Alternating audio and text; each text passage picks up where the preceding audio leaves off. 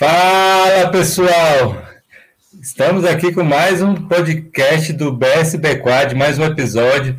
Esse episódio aí veio um pouco separado da, da última temporada, mas para a gente discutir um tema é, bem atual aí do rugby, que muita gente, que muita gente aí está por fora. Eu, inclusive, não sei muito, então vou aproveitar aqui os convidados de hoje para entender um pouco mais sobre a modalidade do rugby em cadeira de rodas 5S, né, que em inglês é fives. Por isso que tem um Szinho lá do apóstrofe com S, eu vou até escrever aqui. Mas antes aí, é dar uma boa noite primeiro pro pro Rodrigo aí que é o professor de educação física no Sara, que é responsável pelo rugby feminino e masculino. Ele que puxou a ideia desse podcast. Então, Rodrigo, é, dá boa noite aí, se apresenta para quem não te conhece e as suas considerações iniciais aí do nosso podcast. Olá, Gino, boa noite, pessoal que está ao vivo. Boa tarde, bom dia para o pessoal do podcast. É, eu sou Rodrigo Rodrigues, sou professor da Rede Sara de Hospitais de Reabilitação, trabalho mais especificamente aqui em Brasília, na unidade Lago Norte. É, boa noite aí para o professor Matheus, para Samara, são pessoas que eu não tive muitas oportunidades de convivência pessoal. A Samara, mais especificamente, a última vez que eu convivi com ela online foi para receber é, um grande convite que foi acompanhar a seleção brasileira na preparação para conseguir a, a busca pela vaga nas Paralimpíadas. Então foi uma experiência incrível. Eu acho que eu estou aqui voltando a vibrar pelo rugby muito por conta daquela imersão, né, daquela oportunidade. Eu acho que ali é, consolidou um Rodrigo para uma outra etapa. Então eu agradeço de antemão novamente aqui nesse modelo live você junto à BRC por aquela oportunidade. E hoje a gente está com essa proposta, acho que de fazer esse diálogo, né? O, o Higino, é, a gente tem conversado sobre algumas atualidades em relação ao rugby. Eu tenho oportunidade de conviver com o Higino quase que semanalmente, e, aí a gente veio com esse tema que eu acho que para a gente que trabalha no hospital de reabilitação, é, permite a inserção de muitos outros é, pacientes que a gente acompanha. Então, para mim, foi um tema de grande interesse. A gente vai aprofundar um pouquinho sobre, sobre a possibilidade de, de, de outros tipos de, de deficiência e, e, condições funcionais, né? Então, esse tema realmente veio muito com muita força, porque eu acho que abre um leque muito grande para a gente é, em termos de, de crescimento da modalidade e, e, acaba que essas variações elas podem contribuir para o crescimento do rugby de uma forma geral, né? Então, bom, é, essas são as minhas primeiras impressões, Gino. É isso aí, dá boa noite aqui, ó, para o Ronaldo, lá do, do Irex, que estava aí no Campeonato Brasileiro, o Rafa Lucena, boa noite aí também para o André, André que vai estrear aí no rugby agora na segunda divisão com o BSB, e boa noite aí para o Juninho também, que foi campeão brasileiro, e parabéns, Juninho, campeão brasileiro pela Santé. É... Matheus, você aí se apresenta para o pessoal, é, e falar aí um, a sua impressão inicial sobre essa modalidade nova que a gente vai discutir um pouco. É, em português, ou, ou Matheus, você que é o nosso tradutor aí do Brasil, eu coloco esse 5S assim, mas eu, eu sei porque é 5 por causa do Fives, né, de inglês. Como, como seria uma tradução? Eu precisaria dessa apóstrofe para português? Acho que a tradução mais próxima que a gente consegue chegar é o rugby de 5.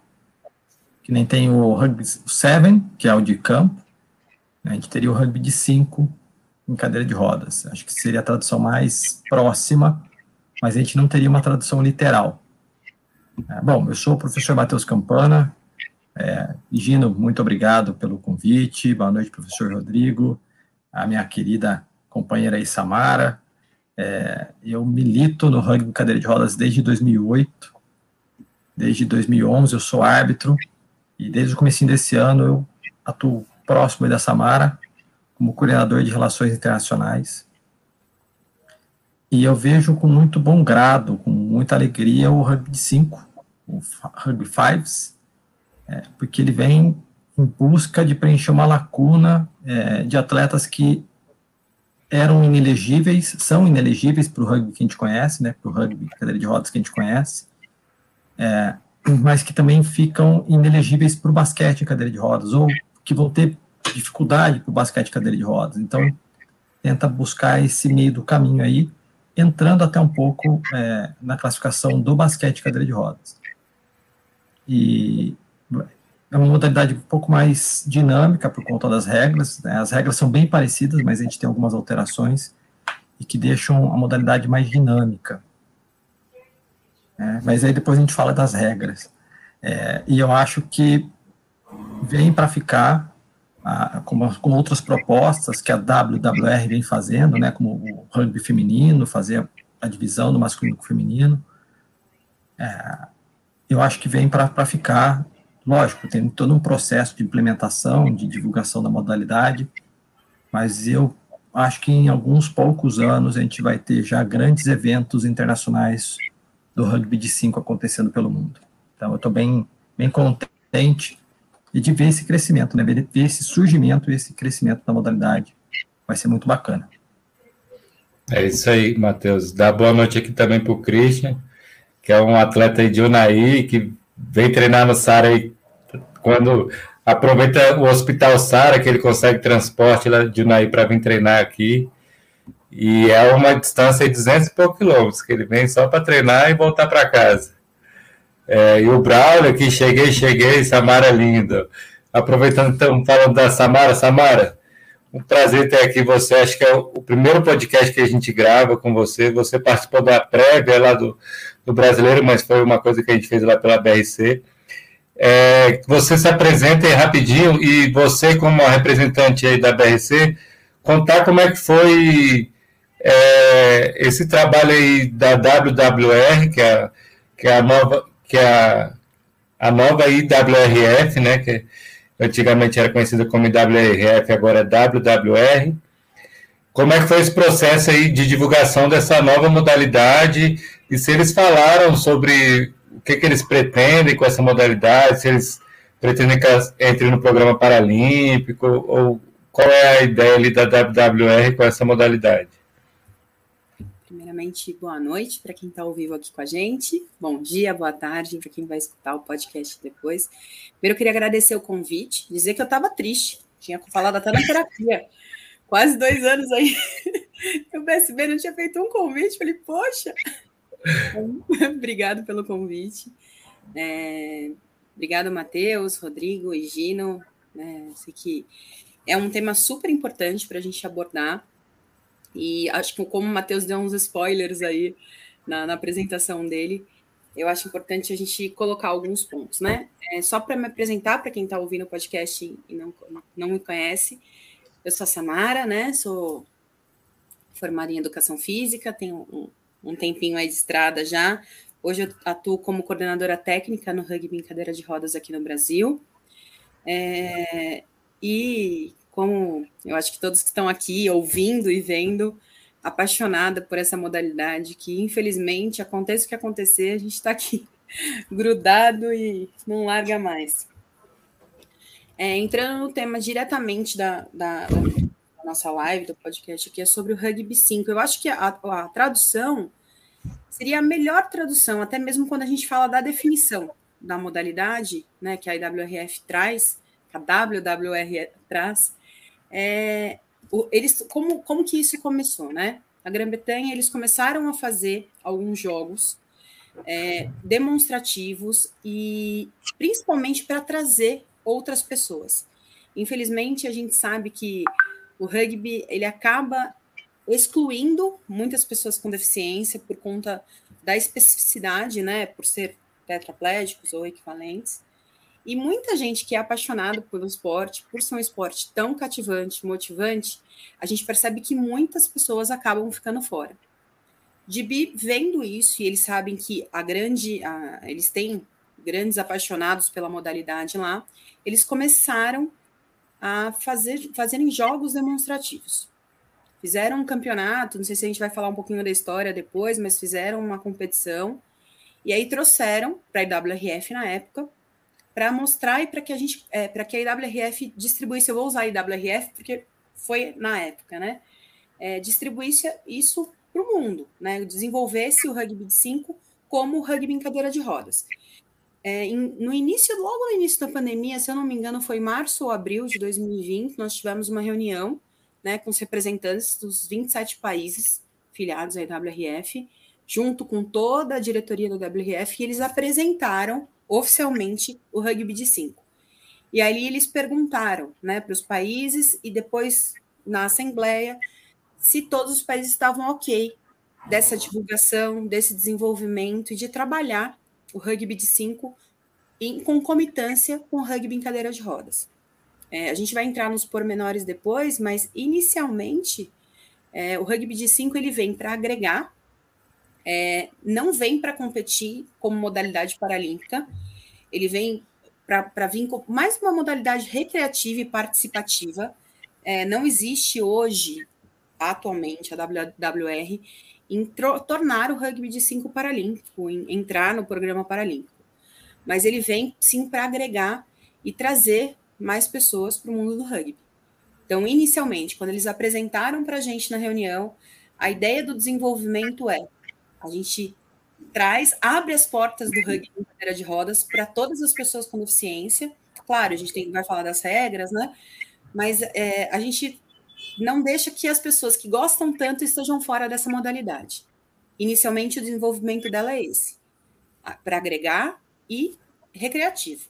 E aí a gente vai falar ao longo do podcast um pouco mais sobre a, a modalidade. Beleza. Posso aproveitar a fala histórica aí da Samara e fazer uma pergunta? É, ou você já queria fazer uma outra introdução? Não, não, é, vai lá, eu, depois eu, eu, é só o, o chat que pode fazer, Rodrigo. Tá bom. É, é, o Samara, eu queria entender, na sua impressão, de acordo com esse desdobramento, e o professor Matheus também, se você percebe que foi mais uma iniciativa é, que vem de fora, como um movimento parece que inglês em relação ao rugby, até o rugby olímpico, né? E isso provocou uma situação de adaptação da WWR ou se existia, do ponto de vista do Comitê Paralímpico Internacional, um estímulo às federações, às modalidades, criarem variações e, e, e divisões, né, é, variações dos esportes, igual a gente percebe em outras. É, como que você acha que encaixou mais de algo de fora com esse movimento britânico ou tem casou com uma iniciativa que parece uma impressão minha, né? Essa informação não é uma informação oficial, mas eu percebo que parece que existe um, incentivo né, para as modalidades criarem variações na perspectiva do feminino, na perspectiva de, por exemplo, do ponto baixo no rugby, de outras modalidades também que a gente tem que tem sido estimuladas a criar variações. Como que você acha na sua impressão? O professor Matheus também que puder contribuir com essa impressão. Só uma coisa aí, Rodrigo, para complementar. Se também é, a gente sabe que a IWRF ela foi muito tempo aí gerida por, por estadunidenses, né? Era o John Bishop durante muito tempo. Acho que todo o tempo que eu fui do rugby era só o John Bishop. Talvez ele peguei uma eleição e uma reeleição dele. E aí agora quem assumiu foi um foi um cara de GB, né? Um ponto baixo lá de GB.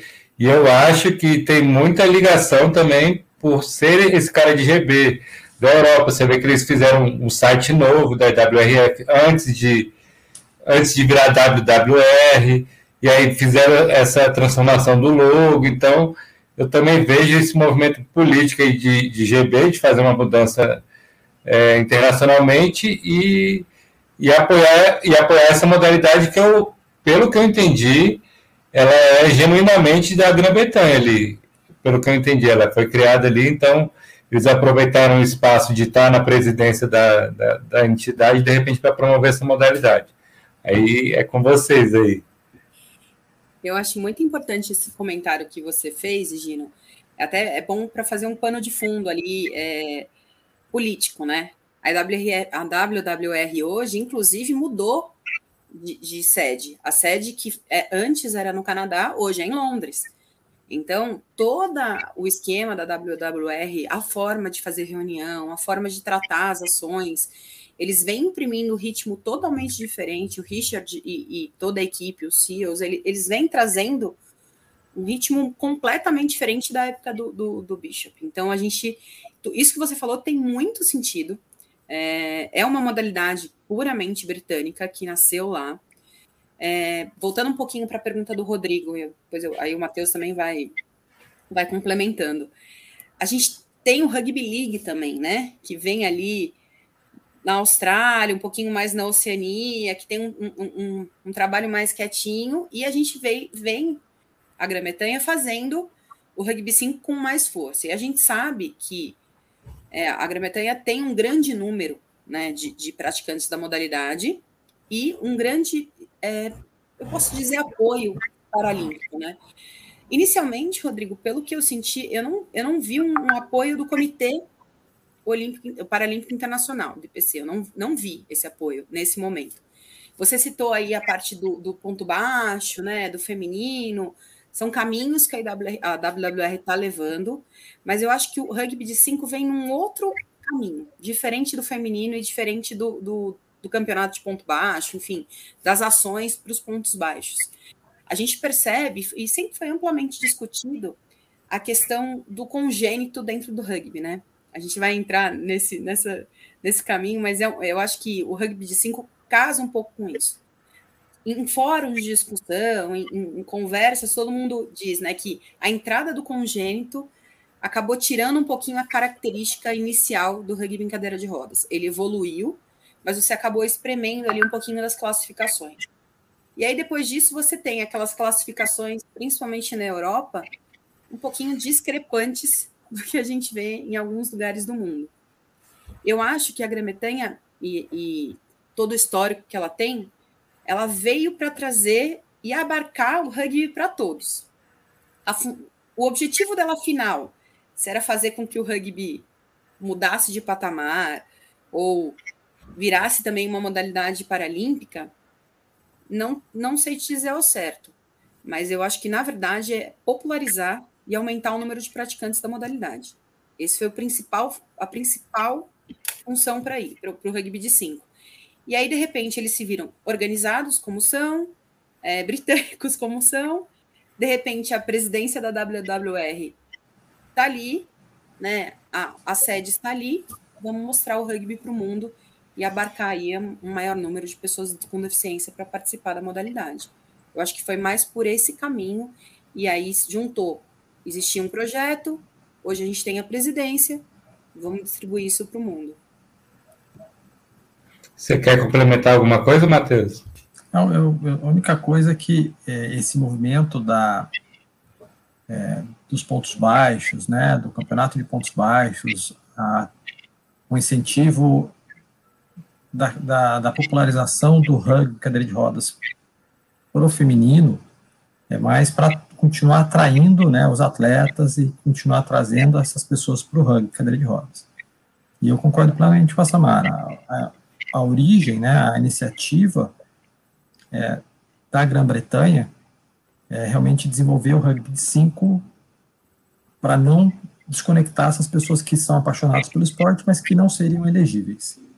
É, e aí, se isso mais para frente virar alguma outra coisa, aí é consequência, mas o objetivo central é realmente é, fazer essa conexão, não deixar essas pessoas sumirem do esporte. E quem conhece o Richard sabe o quanto que ele é uma pessoa assim calorosa, é uma pessoa muito é, inteligente, britânico clássico, né? Um, um, muito acolhedor e tem esse olhar cuidadoso com tudo que acontece sobre sobre a gestão dele que é, veio o cargo do CEO para a WWR, né, para WRF, WWR agora. Então, tentando sempre é, otimizar os processos e não ficar tudo concentrado só com o presidente. Então, agora ele consegue ter algumas funções e dividir as funções com o CEO é, e a modalidade acho que vem crescendo bastante. Tanto que a gente teve um, um aumento de é, entidades filiadas, né, de, de nações filiadas nos últimos anos, que foi bem interessante. A gente ficou estagnado com um número é, de 21 seleções, e aí nesses últimos anos chegamos em 27, fora os países que estão em desenvolvimento, que ainda não estão oficialmente é, com o rugby implementado. É, e, assim, Grã-Bretanha, o pessoal é, é, de uma organização, e se a gente pensar, é, como a Samara falou, né, em algumas modalidades esportivas, a Grã-Bretanha compete de forma separada. Então, você tem, a, por exemplo, o rugby convencional, você tem a Irlanda do Norte, separada do País de Gales, separada da Inglaterra. No rugby cadeira de rodas, você tem esse pessoal junto sob a mesma bandeira. Então, você tem várias pessoas espalhadas ali pela Europa. É, e acho que vai ser um sucesso. Acho que vai ser muito bacana. Isso aí, falar com o pessoal do chat aqui, ó, Franciele, Souza, que show. O Luciano, boa noite, BSB, espero que seja um ótimo episódio. Dá uma boa noite aqui para o Oswaldo. O Luciano fez uma pergunta, mas, Luciano, vou deixar essa pergunta para o final. No final do podcast aqui, você vai ter que ficar até o final para saber. E a Franciele aqui, ó, mandando um monte de emoji aí, que eu não sei traduzir. Rodrigo, você que é, puxou a ideia desse podcast, e aí eu sei que você deu uma estudada lá na regra. A regra, para quem sabe, ela só saiu em inglês ainda. Talvez tenha saído em espanhol, não sei, mas não saiu, só em inglês, né?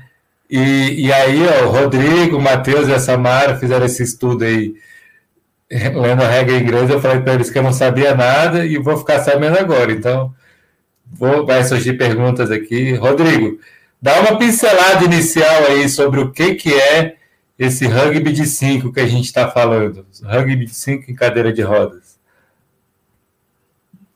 Bom, primeiro eu vou é, contextualizar que eu apenas estudei o documento e eu até fico um pouco constrangido com a presença do Matheus aqui, com a bagagem dele, porque eu, o instrumento é muito adaptação com alguns detalhes da, da regra do rugby em cadeira de rodas, né? Então, fique à vontade aí, a Samara e Matheus, para contribuir. Eu vou trazer uns, uns aspectos que, que eu destaquei para a gente também não ser muito cansativo.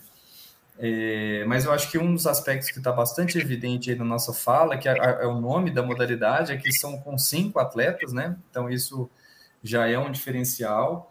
É, o tempo é de 12 minutos, com intervalo de 2 minutos. Então. É, dois tempos? São dois tempos de 12, né? Então a gente tem uma característica um pouco diferente. Essas variações a gente talvez é, não tenha um entendimento talvez muito claro, né? É, por que, que privilegiou uma mudança e outra, né? Eu não sei se lá eles fizeram adaptações e o jogo foi acontecendo e eles tentaram organizar aí uma, uma forma. É, bom, é, se, se, a Samara e o Matheus lembrarem de algum detalhe, fiquem à vontade. Eu acho que tem alguns. Ah, pois não. Legal você ter comentado isso. Quando eles apresentaram a modalidade, eles falaram exatamente isso. Que eles queriam que o jogo fosse mais rápido e mais dinâmico.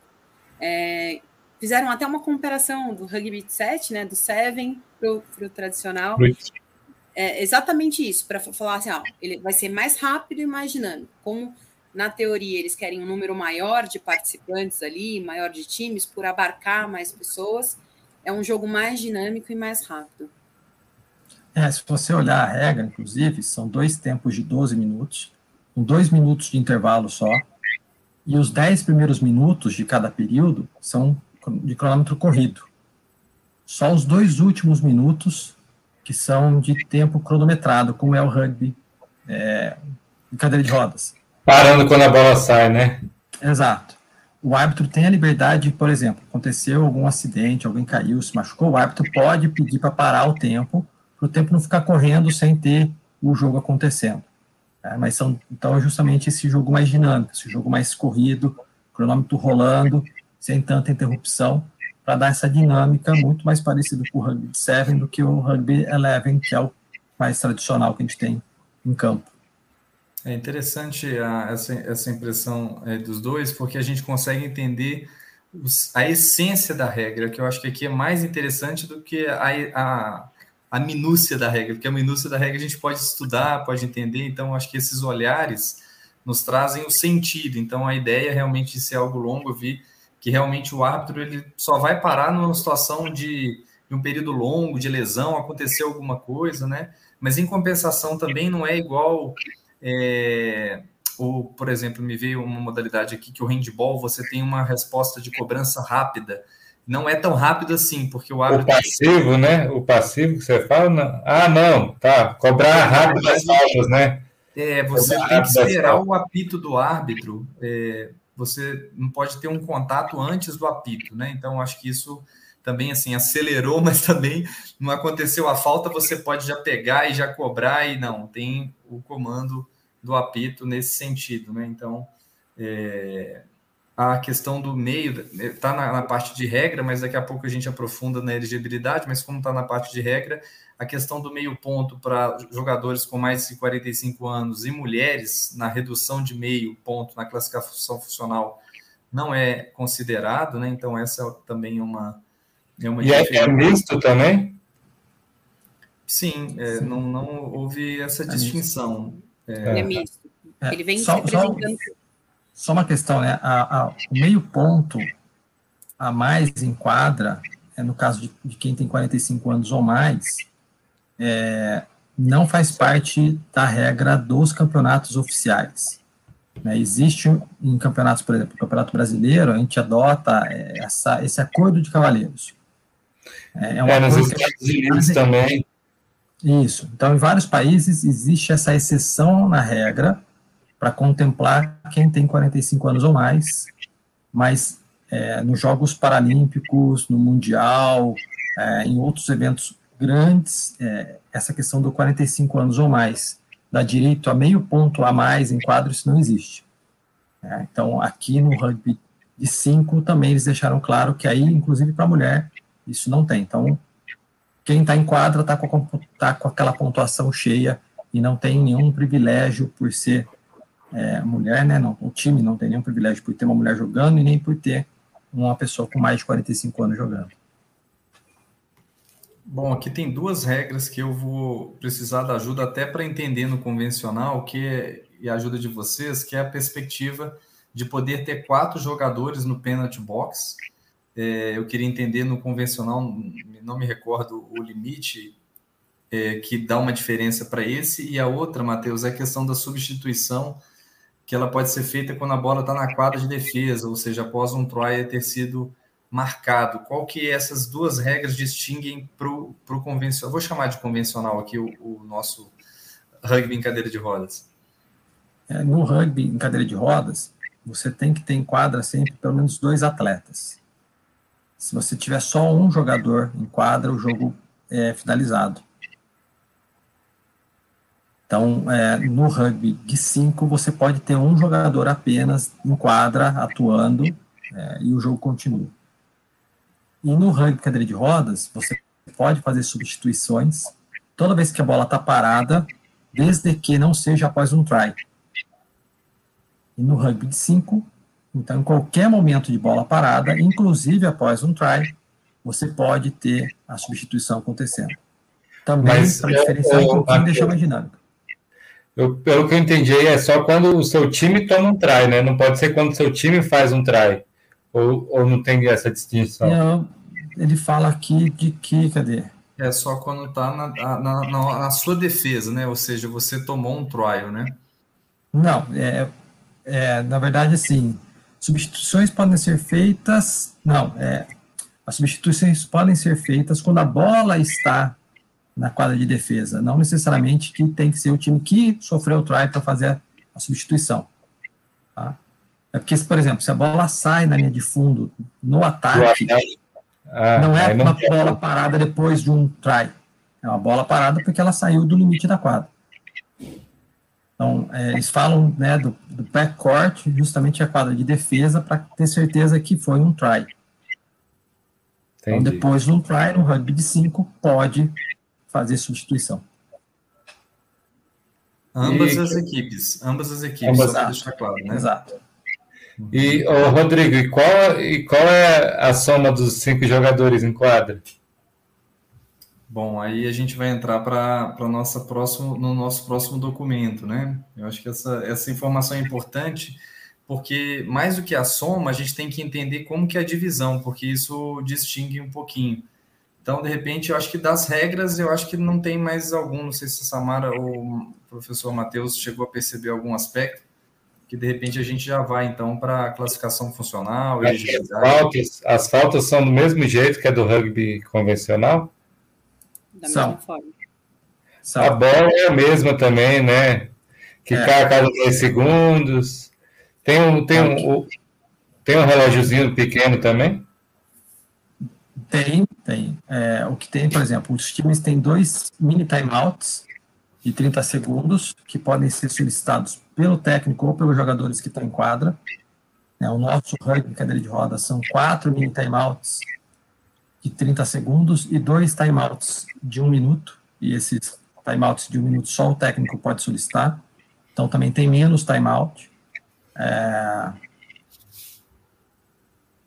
Não pode ter contato antes do apito, substituições, e é isso, né? A, a, a, o grosso da regra é a regra do rugby de cadeira de rodas. Com, alguma, com algumas. Não, eles colocam até isso, né? Que não, é que eles colocam exatamente isso na, na explicação geral, né? Eles colocam as particularidades e eles citam que as regras se, se, seguem o rugby em cadeira de rodas paralímpico. É, é. O, o Gibi fez uma coisa bem interessante para menores de idade, no, menores de idade no nosso caso, né? Mas para partir de 16 anos, eu achei bem interessante que eles colocam que eles têm que passar por uma avaliação de aptidão e treinar com o time de adulto. Então, para ele competir e participar da, da, dos torneios, ele tem que passar por essa avaliação de aptidão e treinar com o time. Então, eles fazem um adendo diferente do, do, do rugby convencional, como a gente está tá chamando, né? Ele abarca ainda mais uma idade menor.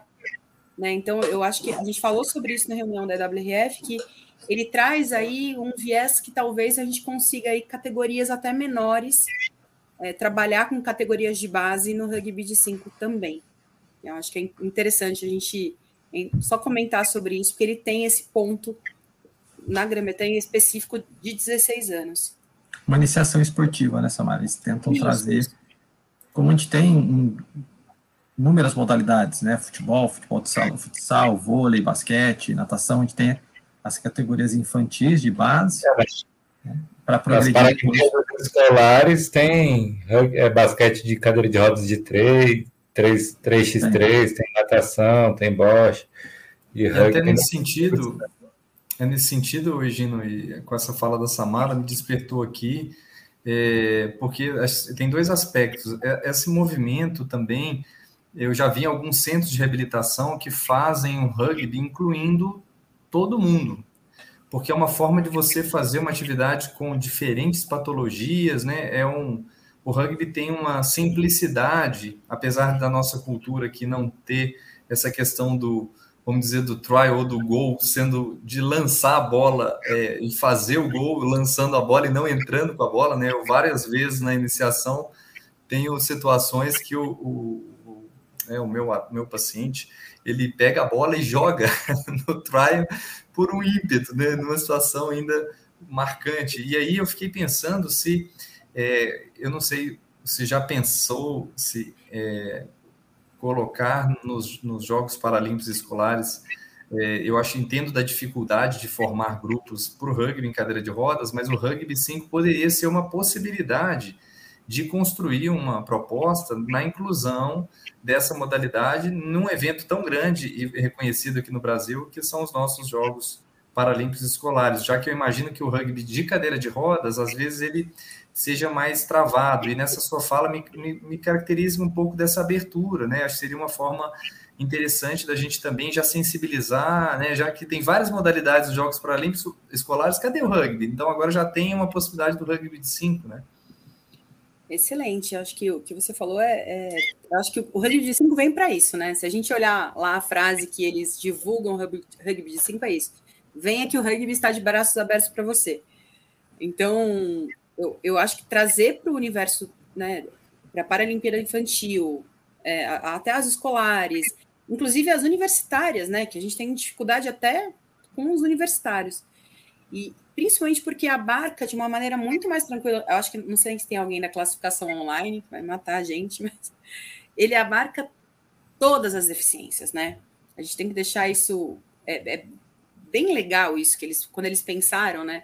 O pessoal do, do DB falou muito claro isso. Ele falou assim: ah, quando a gente começou o rugby, antes de 2012, a gente tinha ali cinco, sete times. Hoje a gente atende em cinco, então nós podemos criar algo novo, nós podemos mostrar algo novo ao mundo, né? Foi a fala deles. E exatamente para trazer, mas então, eu acho que levar para as Olimpíadas Universitárias, para Paralimpíadas Escolares, é uma, uma grande jogada. Assim. Ó, o House ali, ó. o House apareceu agora ali, ó. É, é. Só duas coisinhas rápidas é, a respeito das regras, justamente essa questão de que foi, foi, foi muito inteligente, né, da, da Grã-Bretanha. Eles aproveitaram, sei lá, 90% das regras do rugby em cadeira de rodas para desenvolver o rugby 5, pensando também na facilidade da implementação da modalidade, porque quem é árbitro de rugby em cadeira de rodas, com uma adaptação simples de algumas regras, consegue apitar um jogo de rugby 5. Então, facilita muito os técnicos que já estão treinando o rugby em cadeira de rodas conseguem também, com pequenas adaptações ali no dia a dia, treinar o rugby 5. Então, agiliza muito esse processo, né? Não é uma regra que começa a construção do zero, eles saem de uma regra consolidada, né, com pequenas alterações ao longo dos anos. É, alterações que para mim foram muito importantes. E falando do rugby 5 dessa, dessa abrangência, se a gente assistir lá o, o Murder Ball, né, que é um grande documentário que ajudou muito na divulgação do rugby cadeira de rodas, que retrata ali é, a preparação para Atenas, para Atenas em 2000, ou é Sydney em 2002, não, Atenas 2004, né? acho que é Atenas 2004, é, você via assim um congênito jogando. Você tinha o, o rapaz do Canadá. Não, o James Soares, que era polio. Ele era, o, ele era o craque dos Estados Unidos, aí tiraram ele, por isso que ele virou isso. técnico do Canadá. Ele foi, o melhor, ele foi o melhor do mundo vários anos seguidos. Então você tinha poucas pessoas que não eram tetraplégicas. Com o aprimoramento da classificação, é, você começou a abrir para outras deficiências tetraequivalentes, a entrada dos congênitos, é, que faz um grande diferencial no jogo. A, a velocidade, né, a capacidade física de uma pessoa com deficiência congênita é diferente do tetraplégico, que é algo adquirido. Então, você tem esse cuidado todo para ter justamente né, essa ampliação das possibilidades de participação e de uma forma que essa transição né, para a implementação da modalidade seja uma coisa fácil, justamente né, aproveitando, sei lá, mais de 90% das regras. Então, facilita, o espaço físico é o mesmo, é, a questão da, da, linha de try, a, a, a área-chave, então, é tudo aproveitado, que facilita muito, você não precisa de um espaço novo, né, você, não, você não tem grandes mudanças, mas é uma mudança substancial, se a gente pensar que são cinco atletas, você tem 10 pontos em quadra, a pontuação é diferente, então é uma outra dinâmica de jogo mas muito inteligente, ah. muito inteligente. É, aproveitando aqui, o Gabriel está perguntando se tem alguma dessas regras que no futuro pode ser, pode ser implementado no rugby tradicional que a gente fala. No rugby. Gabriel, eu acho... eu acho que por enquanto não. A gente tem, por exemplo, algumas regras. É, o contato antes do apito, né? No rugby em cadeira de rodas, algum contato leve é permitido.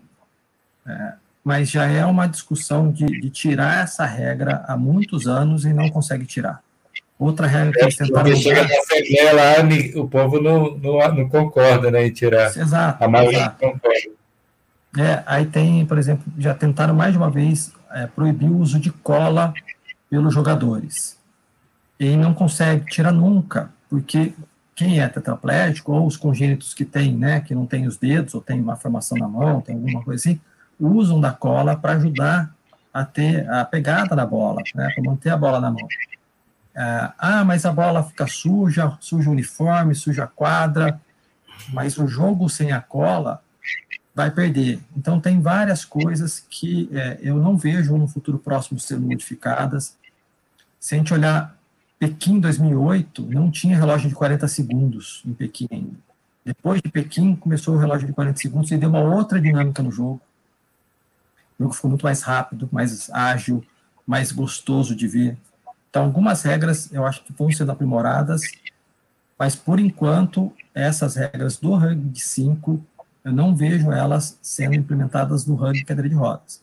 Pode ser que mais para frente surjam algumas ideias ou sugestões de modificações das regras por conta né, do sucesso que o rugby 5 eu acho que vai ter, mas ainda leva alguns bons anos para isso, porque é um processo longo de discussão dentro da WWR, de discussão junto com as, as entidades nacionais, então é um processo que leva vários anos.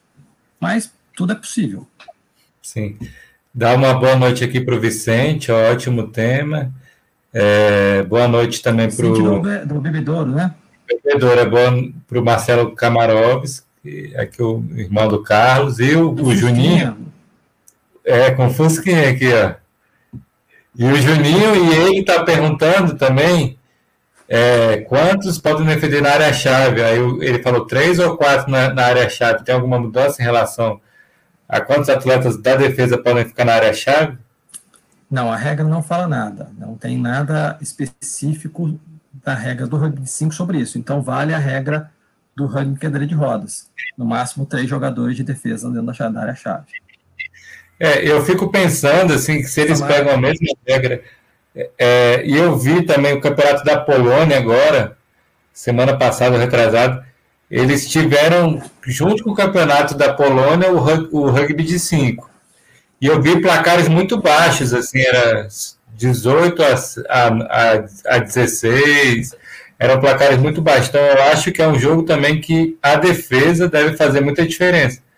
Porque se você pega três na área-chave e dois lá de fora, fica praticamente ele fechado, fica, deve ser bem difícil fazer o try. É, não sei se vocês tiveram oportunidade de ver algum jogo.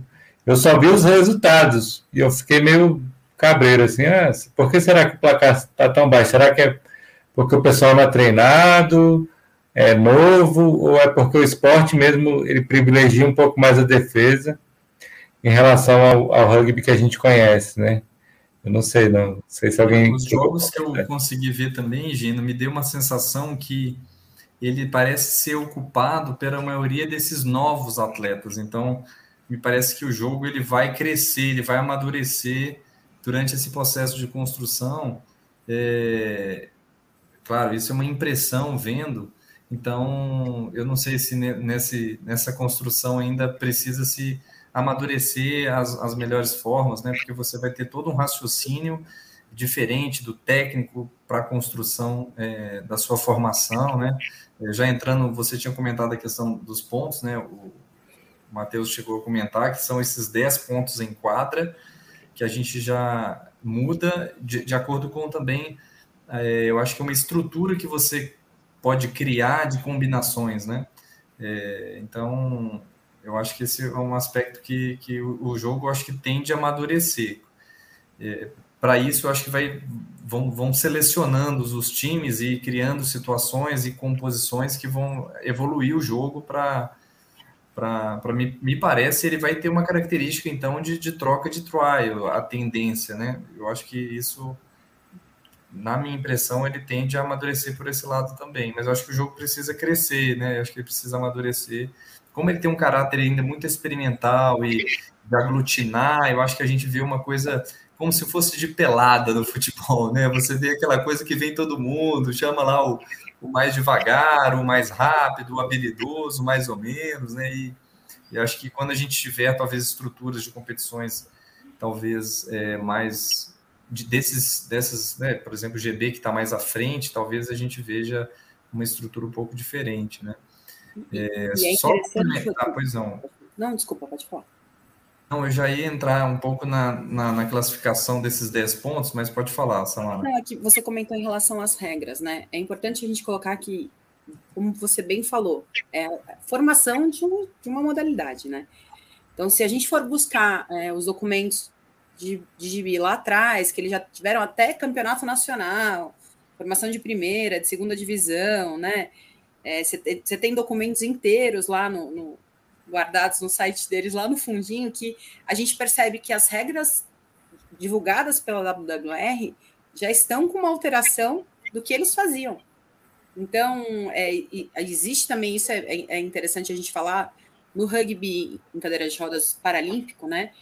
Você vê que alguns países, alguns continentes, eles fazem algumas adaptações regionais, né? Dentro do rugby de cinco, mesmo sendo novo, isso já acontece, saúde. mesmo sendo novo, isso já acontece. Então, a gente consegue ver umas mudanças, algumas alterações, algo que a gente pode chamar de progressão, alguma, eu acho que eles voltam um pouquinho atrás, falam, opa, isso não está funcionando, que é a questão do número de pontuação. Eu acho que por o jogo ser menor, a gente vai ver, né, Gino, placares menores, né, ele acaba sendo mais dinâmico, mas a gente não vê um placar tão, tão grande como no rugby paralímpico.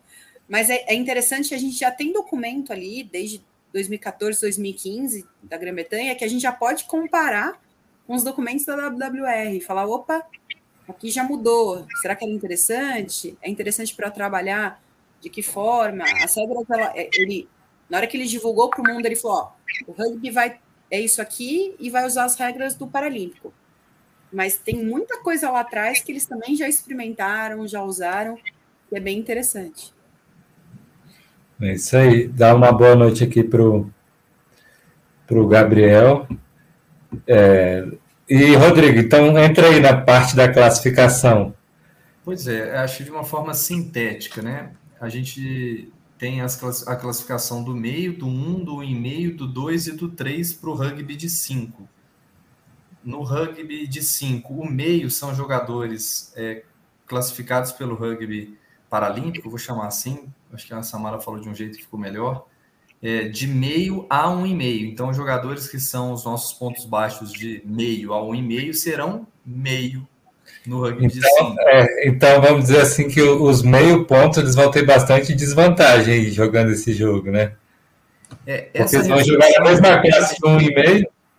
É, eu ia até trazer essa reflexão em um momento que eu tinha pensado, eu acho que de repente pode ser aqui. Eu vejo é, algumas modalidades é, para deficiente, né, tentando aglutinar diferentes níveis é, de deficiência e tentar ampliar o espectro.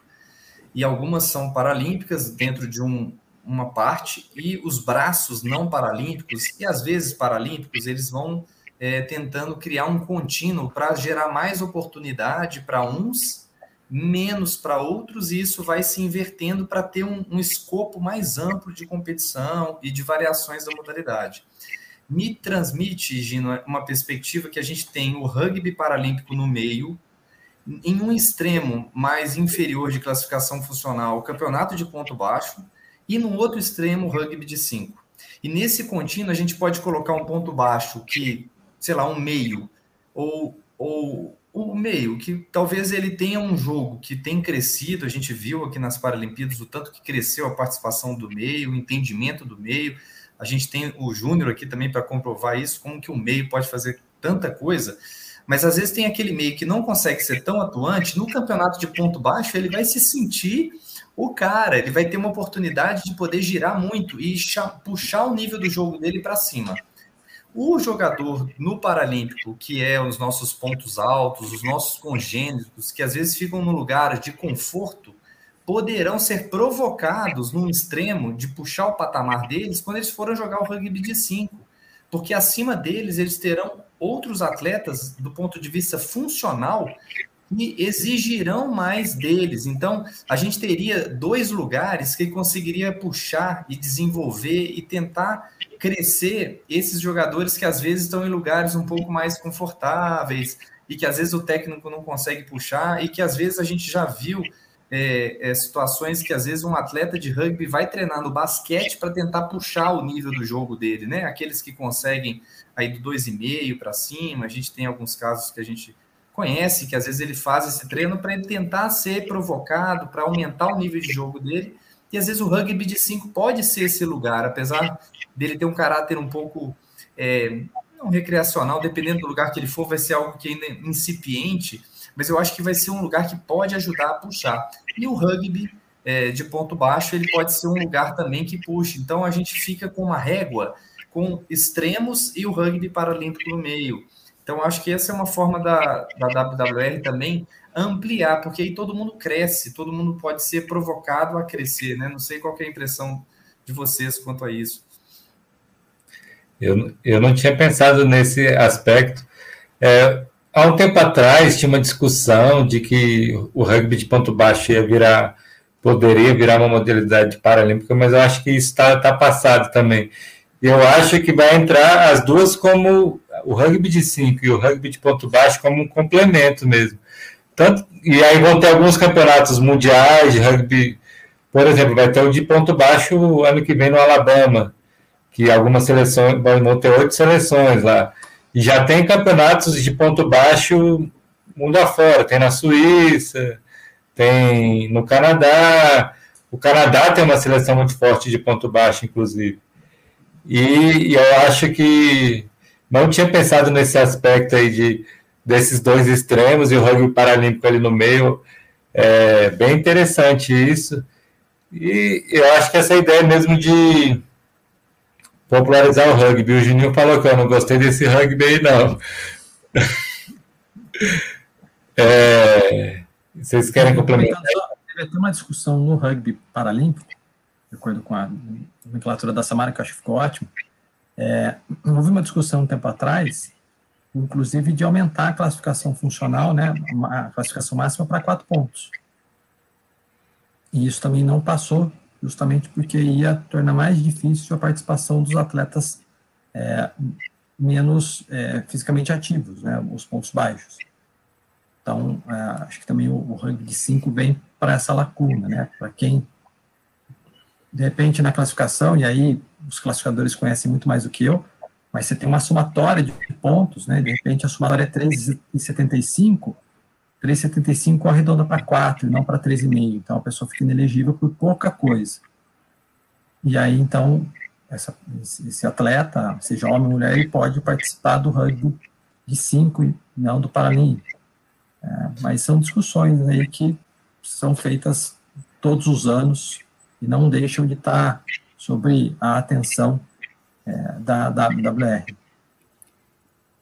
Eu acho importante colocar a questão até do, do, do, ponto baixo, né? Que o Rodrigo fez uma relação ótima e ele, eu acho que ele vem crescendo esses campeonatos exatamente pelo número de congênitos que abarcou o rugby paralímpico, né? Você viu que o ponto baixo ele foi, ele trabalha ali no high-low e ele acaba ficando antes, né? Na, quando a modalidade foi criada, historicamente olhando, a gente tinha um jogo diferente. E hoje a gente percebe a importância do ponto baixo dentro do, do rugby paralímpico. E aí acho que a WWR olhou e falou: poxa, a gente precisa criar um nicho para que eles estejam mais ativos, para que eles estejam, né, enfim, em campeonatos e ações. Eu, eu faço, eu acho que o, o, paralelo que o Rodrigo fez foi excelente como ele coloca o cinco ponto baixo, o, o, feminino eu já vejo de uma outra forma. Eu não, eu concordo com o que o Matheus disse. E é muito importante colocar, o, o Rodrigo estava falando sobre as classificações, né? Eu acho bem legal deixar isso claro que assim, não é bagunça. Não é assim, chegou, vai jogar. Não. Qualquer um, uhum. qualquer um De qualquer não. jeito, né? De qualquer jeito, entra todo mundo, vamos quem quer, senta na cadeira aí. Não.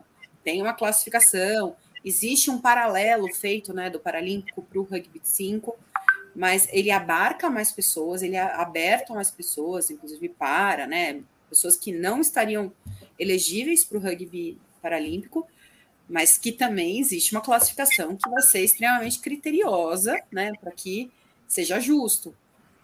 Existe até uma lista de condições que, são, que tornam a pessoa inelegível. Então, no documento existe uma lista de condições clínicas que tornam a pessoa inelegível para o rugby de 5, assim como para o rugby paralímpico. Ô, Rodrigo, então, o meio ponto é o de meio a um e meio do paralímpico. E a próxima classe aí, 1.0? Vamos seguir porque a gente já entra nesses dois aspectos que acho que o Matheus e a Samara comentaram, que são os critérios, que acho que ele dá uma, uma organizada, né? Os outros jogadores aí, os nossos pontos altos do Paralímpico, que é o de 2 a 3,5, eles são uma, uma classificação 1. Então, eles são o número um. Rapaz, eles estão equiparando um 2.0 com 3,5 também. Sim. Rapaz. E o 1,5 do nosso 5 é esse que o Matheus falou do 4, que é o inelegível, 3,75 que vira 4, esse jovem, esse, essa pessoa que está doida para jogar e não conseguiu, ele vai ser o jogador 1,5 do nosso. É um, um paraplégico com lesão, com lesão alta, né? De ter até ter 8, ele ter 6, né? Mais ou menos. Não, também. às vezes T1, às vezes T1, T2 já é, é, é elegível. Sim, é. E seguindo, a gente tem os jogadores, então, que, que seriam os 2.0 do nosso rugby de 5, que são jogadores que têm deficiência em ambos os membros inferiores. Então, seriam os amputados e os paraplégicos, né? É, esse 4, para mim, né, ele tem um ponto que é o que o Matheus falou, de repente, um para alto, que tem algum nível de comprometimento ali. Não tem a tronco, né? E o 2, ele não tem nada de comprometimento de membro superior. Então é um paraplégico clássico ou amputado bilateral, né, que tenha os membros livres, né? Então até fica aqui o convite, o Manuel é doido para jogar o técnico do BCP. Não, mas eu acho que o Manuel ele seria esse 4 aí, que seria um e meio. Eu, eu, pelo que eu entendi, o 2.0 seria o paraplégico que tem equilíbrio de tronco, não? Tipo com lesão lombar. É, a gente pode, na, na, na hora de, de dissecar um pouco os critérios, é, me, me, deu a sensação o seguinte, é, que o 2, ele envolve jogadores que tenham comprometimento, que não tenham, né, que tenham comprometimento apenas de membros inferiores, né?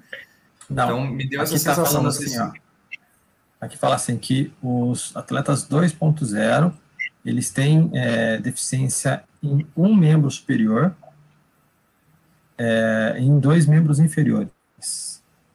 É isso?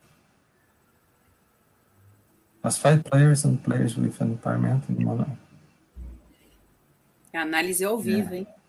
É, acho que é isso. Acho que não, porque essa parte de classificação para mim é bem confusa.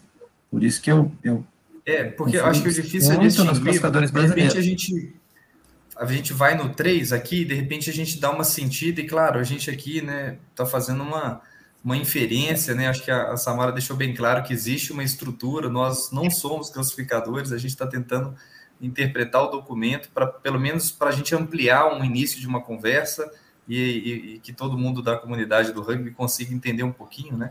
Então, no 3, eu acho que já vai para uma deficiência em, em um membro inferior, então é, é um amputado de um membro só, que a gente vê muito no basquete, por exemplo, né?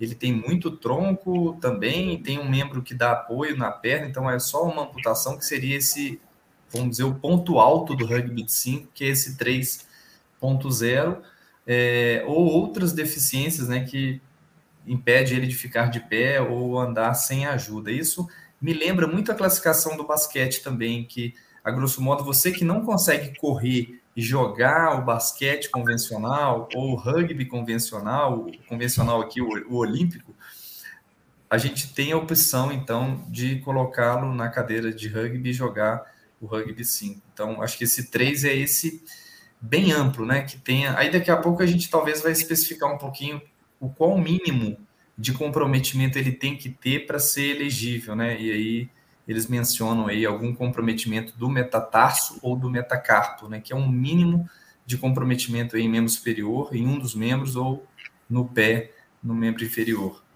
É então, rapidinho, rapidinho, Samara. Só falar aqui do chat, ó, que o Júnior está falando que vai virar um vôlei sentado. O Luciano, deixa eu refazer a pergunta. 2.0 tradicional do rugby paralímpico joga no rugby de 5 como 1.0.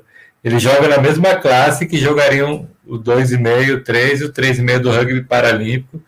Os três são, essas, todas essas classes são 1.0 no rugby de 5. O Manel aqui, ó, falando, tô na atividade, ó, Manel, Manel que treina pra caramba com a gente ali, quando tem uma cadeira, ele tá lá treinando com a gente. É, e o Marcelo Camarovski falando que parece uma classificação de basquete. O Gabriel perguntando, então o 3,5 do Paralímpico seria o 2,0 do. Não, o 3,5 do Paralímpico, ele é 1,0 do rugby de 5. É isso, né, Rodrigo? Pelo que você falou. É, o que pode sintetizar é que do rugby paralímpico a gente só tem duas classificações no 5. Ou você é meio, que são os nossos pontos baixos, né? De, de meio, um e meio, ou você é um, que são os dois para cima, né? Dois, dois e meio, é, três e três e meio. Então, para ficar bem claro, você que é do Paralímpico, você só tem duas classes no 5. Ou você está no meio, ou você está no 1. Um. E é importante o que você falou, ou você tá ou você tá, mas é, a gente tem que lembrar que é uma reclassificação. A gente está falando de uma correlação próxima, mas quando vai jogar o rugby de 5, vai fazer uma classificação novamente. Não é assim, eu chego lá com a minha carteirinha de 1.0 e automaticamente eu sou classificado. Não, é um, uma outra classificação, e aí a gente. Os classificadores não me matem, né? A classificação objetiva e subjetiva, que todo mundo fala, mas ela não é assim, ó, diretamente, eu apresento minha carteirinha e já posso jogar. Não, eu passo por uma outra classificação.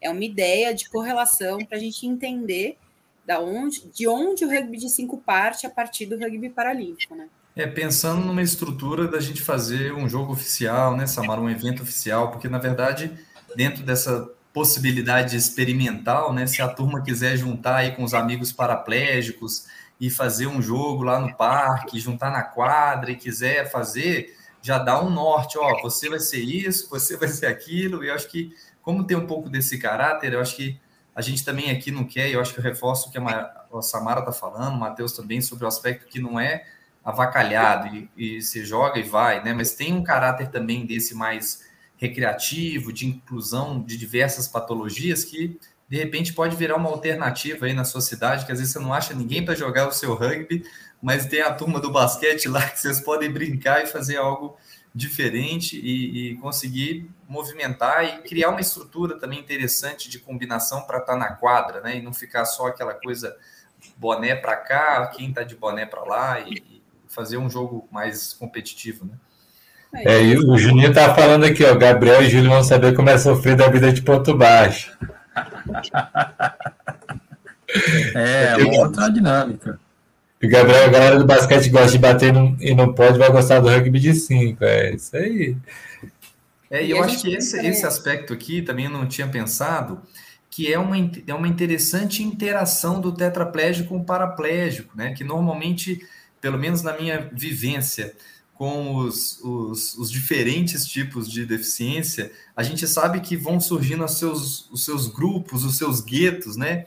E às vezes isso não, não mistura, ou se mistura, e é um momento de poder fazer uma interação interessante, né? De um, de um que chega é, com marcha e uma prótese amputado, o outro que chega paraplégico com a sua cadeira, e outro tetraplégico com pontuação baixa, e ali a gente consegue fazer um jogo que é muito parecido com o que a gente tem. Eu tenho um grupo na semana que eu faço uma mistura que às vezes chega o tetra, ele olha, ele fala, como é que eu vou jogar? E a gente consegue fazendo essa atividade que eu chamava com bola, que eu fazia um rugby que ainda nem existia, o rugby de cinco, eu nem sabia que agora talvez eu possa até chamar minha atividade de rugby de cinco, que é essa possibilidade da gente fazer essa essa mistura que fique competitivo e que o tetra não fique um, uma água com açúcar, como diz aqui, café com leite, acho que cada lugar tem um, um nome de chamada. Café com leite aqui em Brasília, café, café com leite, leite, né? Pois é, que fique uma coisa competitiva para todos, né? E cria uma sensação de pertencimento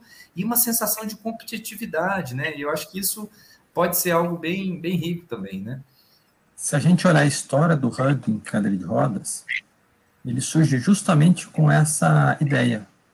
Era o pessoal lá no Canadá que não conseguia participar de jogos coletivos, especialmente o basquete em cadeira de rodas, e que eles queriam fazer alguma coisa e juntaram ali no ginásio, no, no, depois do dia da reabilitação, né, que eles ficavam lá no hospital internado, que é o mesmo princípio do SARA, e eles ali começaram a pensar, bom, vamos criar alguma coisa para a gente, já que a gente não consegue arremessar a bola na cesta, né, porque somos tetraplégicos, vamos fazer uma modalidade para a gente. Então a gente volta nesse princípio do rugby cadeira de rodas lá do fim né, dos anos 1970, 1977, né, com essa ideia de, de, incluir quem está fora. Né, então é. você vai trazendo as pessoas de novo. Só o Juninho aqui falou que lá no Rio é água de salsicha, o café com leite aqui em Brasil.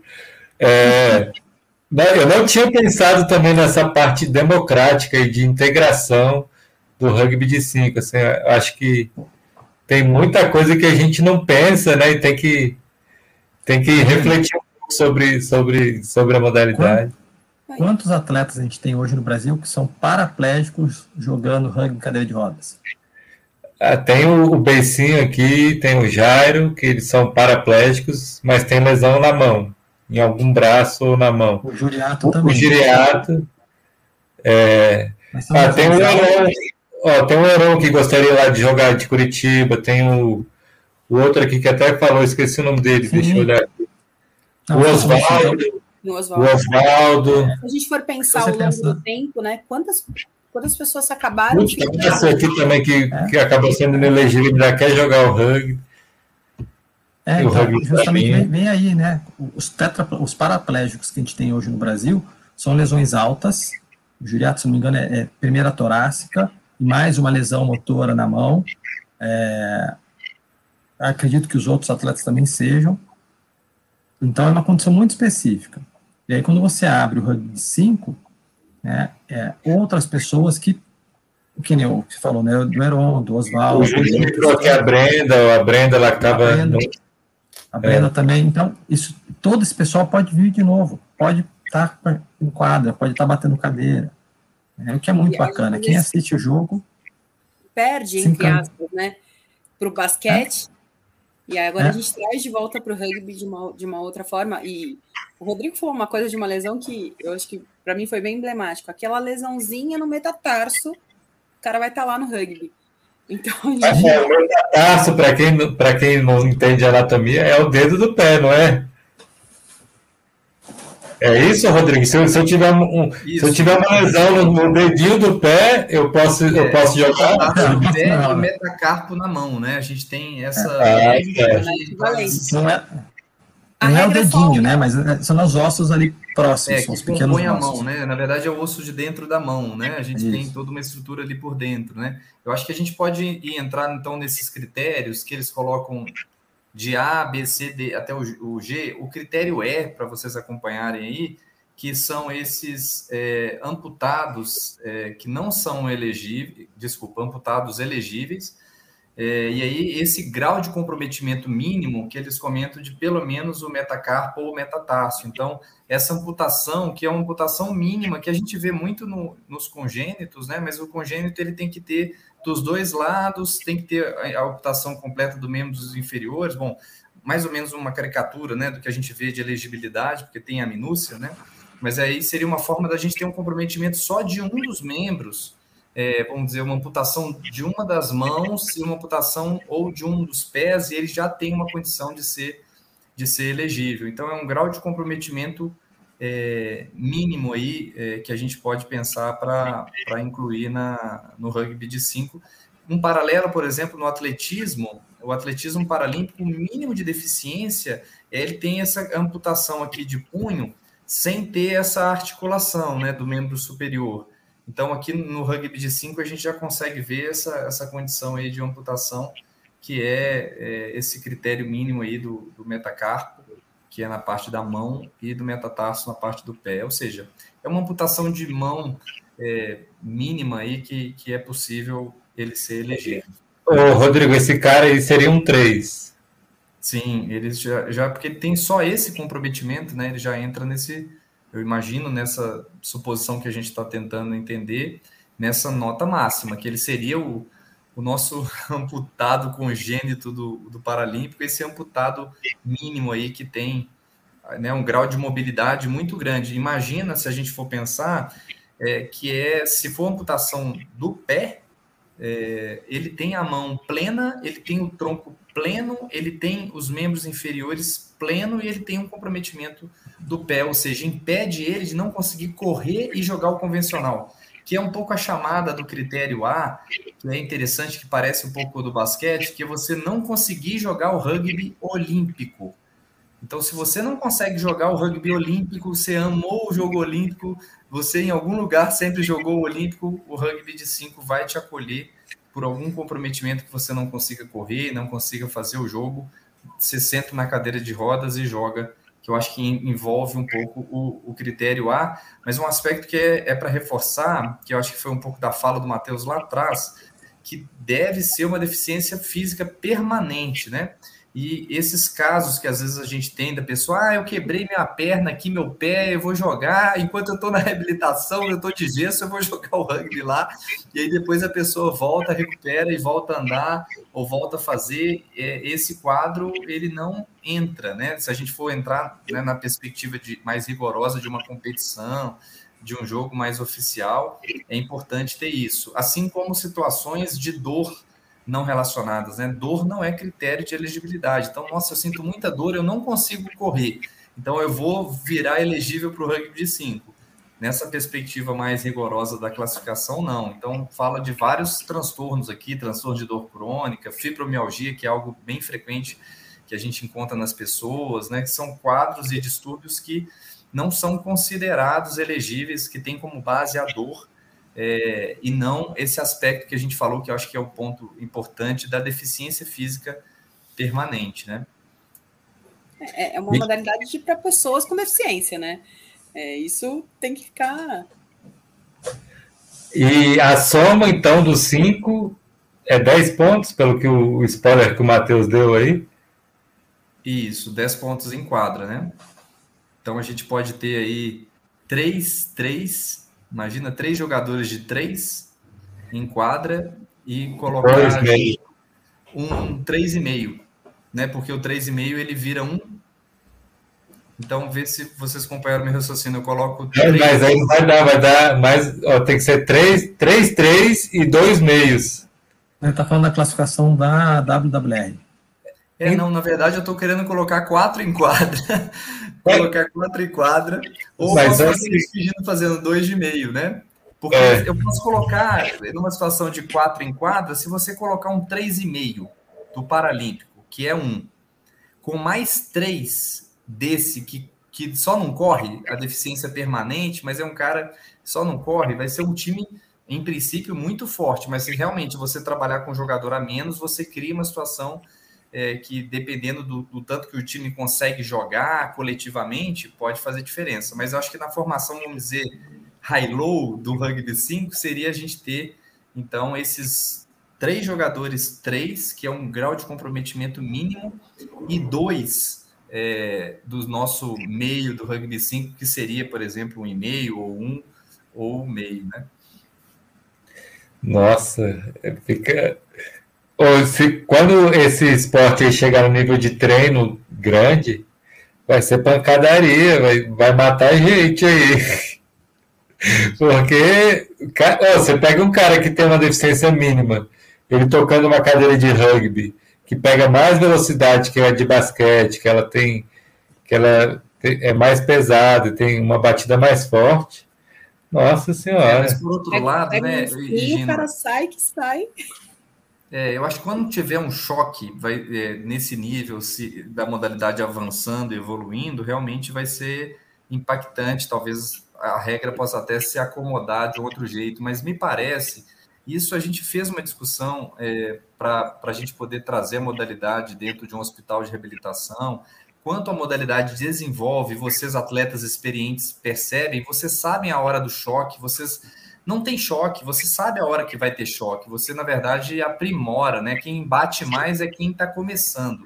Quem não, quem já tem a rodagem, a experiência, vai sabendo fazer o movimento. Então, eu acho que vai ter esse desenvolvimento também junto, né? A tendência é que não vai ficar feio um carrinho de bate-bate e, é, e tal.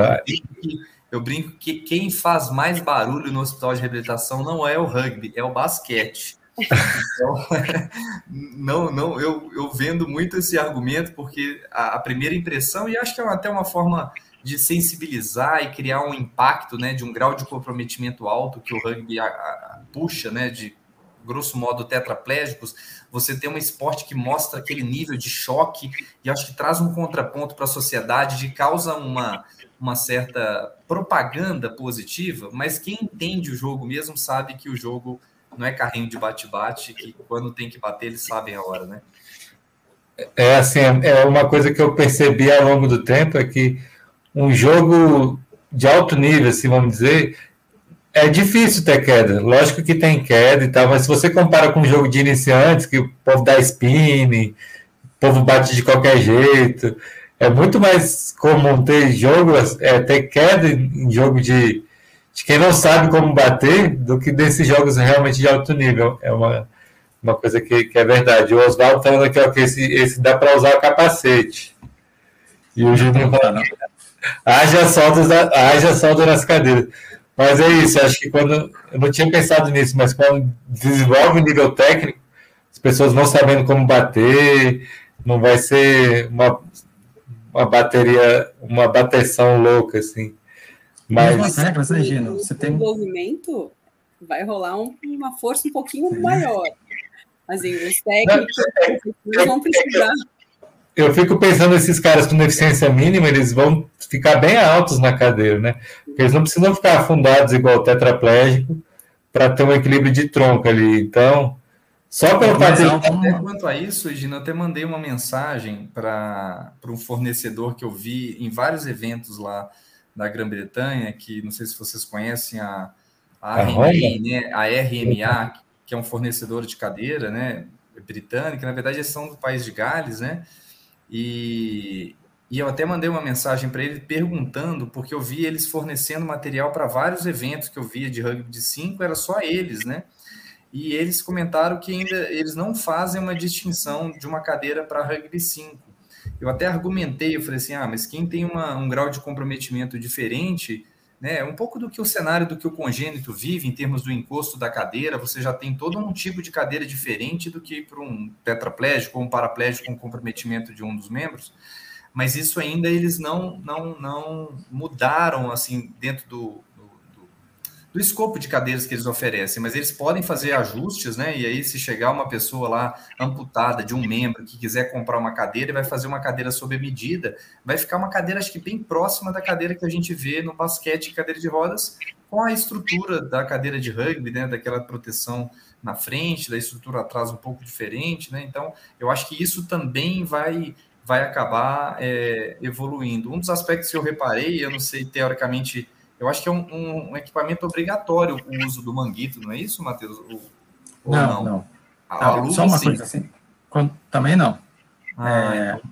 Quanto mais alto a gente fica na cadeira, mais fácil é cair. Então, atletas com computação mínima, né, ou lesões mais baixas, que ficam sentados mais altos, tendem a cair com mais facilidade. Então, talvez, mesmo depois da modalidade já mais implementada, a gente, come, a gente consiga ver mais quedas no rugby 5 do que no rugby, no rugby paralímpico. É, e os fornecedores, eles vão fazer a cadeira de acordo com o nível de lesão.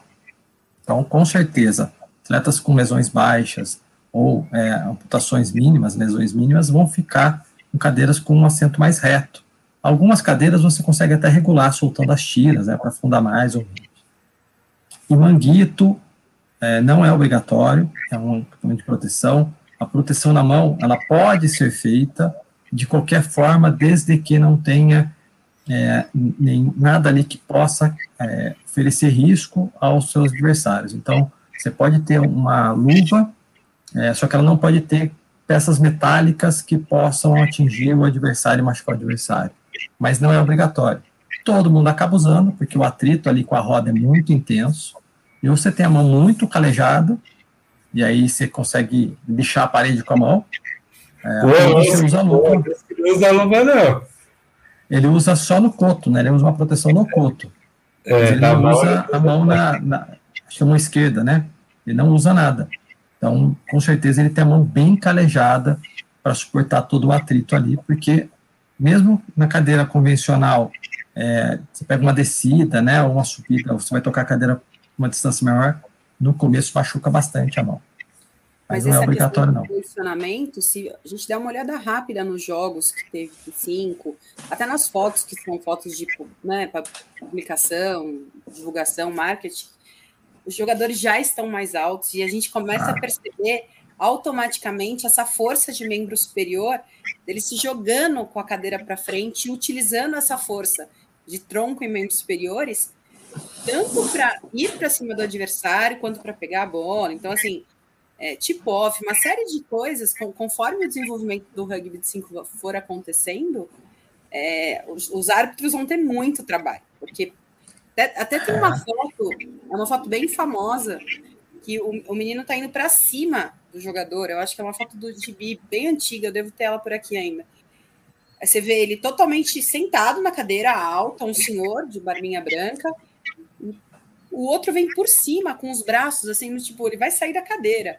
Então, é, essa é, um, é, é, algo que a arbitragem, né, e o tempo do desenvolvimento da modalidade vai precisar também se organizar aos poucos, né, porque igual o basquete... Ah, é, não, tem os caras no basquete que fica de, de duas rodas assim, lateral para arremessar.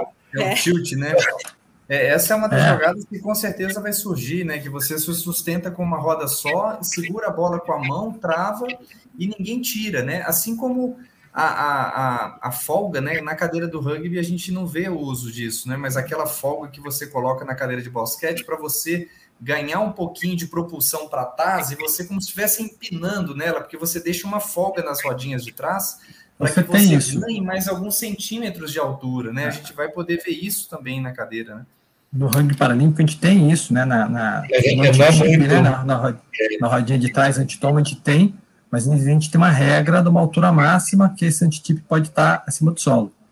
E é, não é muita coisa, é pouca coisa. Eu, por exemplo, eu uso um pouco desse tilt, mas para eu, quando eu estiver tocando a cadeira, as rodinhas de trás estarem tocando e não as rodinhas da frente. Mas é um tilt só para isso, assim, pra, pra, mas nada muito muito grande para ganhar um impulso e tal. E aí, aproveitando aqui, ó, o, o Gabriel falando que vai ficar tudo igual o, o Ikizão lá do Japão, que fica quase em pé na cadeira. O cara é muito grande, né? O cara é muito, muito grande. E o, o Juninho está acima da, tá é, acima da média. Da... O Juninho está perguntando se é obrigatório ficar preso. Não pode tirar a bunda da, do assento, né? Deve ter uma regra desse, desse tipo. Não, não fala nada. É, no basquete tem, tem, essa regra, né? É, no... é, basquete tem que ficar amarrado. No rugby de 5, assim como no rugby paralímpico, não tem isso. É, não só fala... amarrado, desculpa, mas é porque, mesmo amarrado, o jogador ele pode jogar carga no membro inferior e tentar, como se tivesse um reflexo de buscar, né? E isso a gente não vê no rugby porque a gente não tem esse, essa condição, né? Mas essa, essa é um furo, porque não tem escrito na regra, teoricamente. Eu acho que vem, viu? Vai vir rapidinho. Essa é, regra vai vir. Isso, senão o pessoal vai dar uns pulinhos. É, o jogador vai vai ficar em pé para dar toco, vai levar é. toco. No até, rugby até paralímpico, você. Eu... Pode falar, Matheus. Desculpa, Samara. Não, não, que no rugby paralímpico, é, você é obrigado a estar amarrado na cadeira. Inclusive é uma questão de segurança, né? Porque aí cai tudo junto, senão numa pancada. É, aconteceu isso num treino, quando eu dava treino, é, a pessoa não estava amarrada na cadeira, a gente falava para o atleta, amarra na cadeira, senão você vai cair. Não, não precisa. E foi fazer um treino específico e foi de cara no chão, um cara gigante na cabeça depois, teve que correr para o hospital, porque ficou muito inchado. Então, é, é, uma questão de segurança e no rugby nosso é obrigatório, tá amarrado. Ô, ô Bartol, só você contando essa história, eu me lembrei aqui do jogador do Chile lá, o Francisco ele é amputado quase quase no quadril, assim, ele não tem, não tem perna. E aí ele fica preso com, com cinto de quadril, mas não fica bem preso. A gente foi fazer um, um jogo treino com eles lá no lá em Lima, rapaz, deu uma porrada que ele voou, assim, voou da cadeira, quase caiu. O, o Bate também. É, é tipo o Bate, ele é. O Bate não tem perna, ele tem, ele tem uma malformação congênita, né, que acabou amputando tanto que ele tem os, os, os sapatinhos ali embaixo da cadeira, que é uma super, super, opa, superstição dele. É, e se você olha para ele no banco de reserva, ele sai da cadeira de jogo e volta para a cadeira de jogo é, praticamente sem soltar nada. E eu não sei como que ele não cai da cadeira nos Não, ele, ele, depende muito da, do centro de quadril, porque você pode ver que vários jogos ele para para arrumar aquele cinto, ele troca, porque se der algum probleminha ali naquele cinto. Ele vai embora. Vai ser vai que nem um embala, né? É. Não tem jeito. É ejetado da cadeira.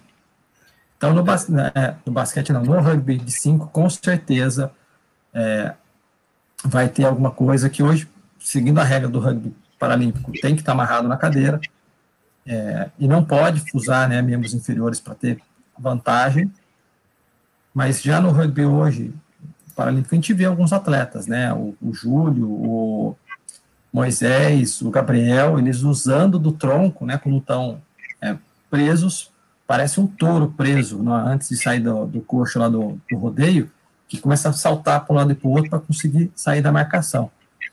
Então, isso não é proibido, desde que esteja amarrado e não tenha a força da perna ali é, favorecendo. Mas algumas, algumas alterações nas regras vão acontecer naturalmente para suprir essas lacunas, né, que só vão aparecer conforme a modalidade for sendo desenvolvida, sem dúvida alguma. E, e, até por segurança, né, a gente vai perceber que vai ser necessário algumas alterações, até pela força que os jogadores vão exercer durante o jogo, não, não tem como. Sim. Só o ganho de, só a função de tronco, né, dá uma diferença gritante na forma de conduzir a cadeira, então.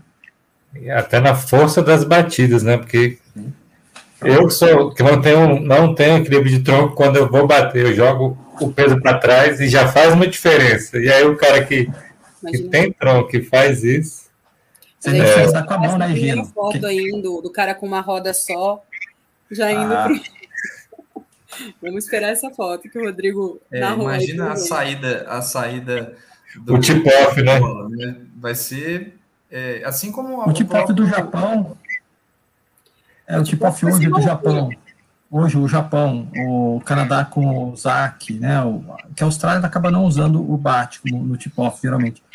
Mas ele já tem fotos dele no tip-off, eu vi ele fazendo tip-off, ele, ele tira a cadeira, ele fica numa roda só para ganhar altura. E é um negócio impressionante. Então, você pegar pessoas com controle total de tronco, que tem perna, que está bem preso na cadeira, né? Daqui a eu, pouco vai estar dando duplo twist carpado na, na. Eu imagino que e vai continuar os né, vão deixar essa cadeira cada vez mais leve. Sim. Cada é a questão. É, precisa ver só se elas, cadeiras mais leves vão aguentar o impacto nessa Mara, porque vai ser cada porradão. Acho que foi o que o Júnior falou, haja solda, porque vai ter que ficar naquela balança, né? Do quanto mais leve e o quanto durável. Quantas soldas eu faço por, por cada campeonato. Vai ter que ser as cadeiras de titânio aí. Eu acho que nesse começo, principalmente, vão ser muitas cadeiras que estiverem disponíveis ali do rugby, né?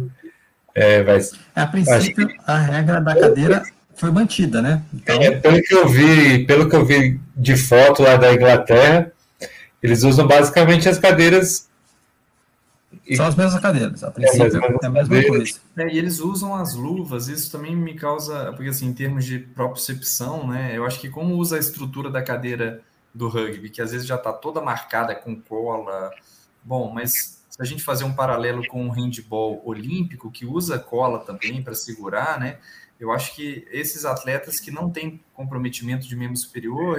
Não, não precisa de cola.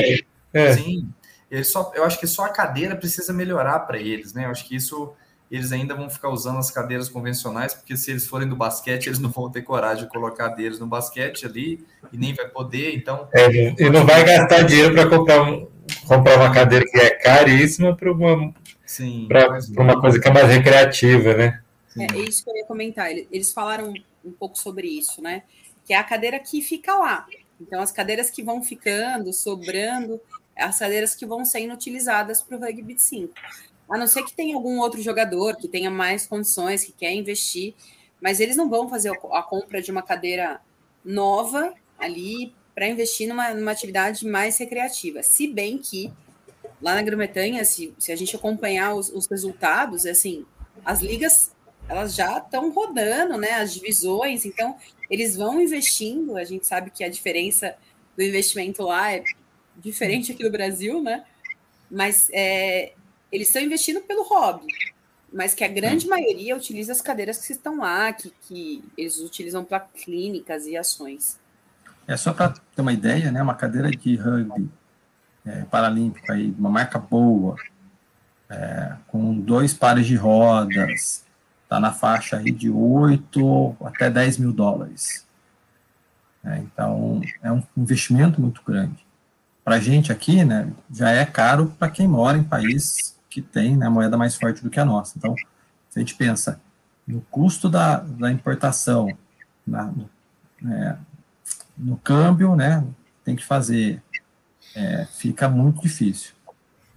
É. Mas não vai ter jeito. Vai, as pessoas vão ter que começar a investir em cadeiras, talvez cadeiras menos é, complexas no começo, né? E depois, conforme a modalidade for desenvolvendo, com certeza os grandes fabricantes vão entrar nessa jogada também, sem dúvida alguma.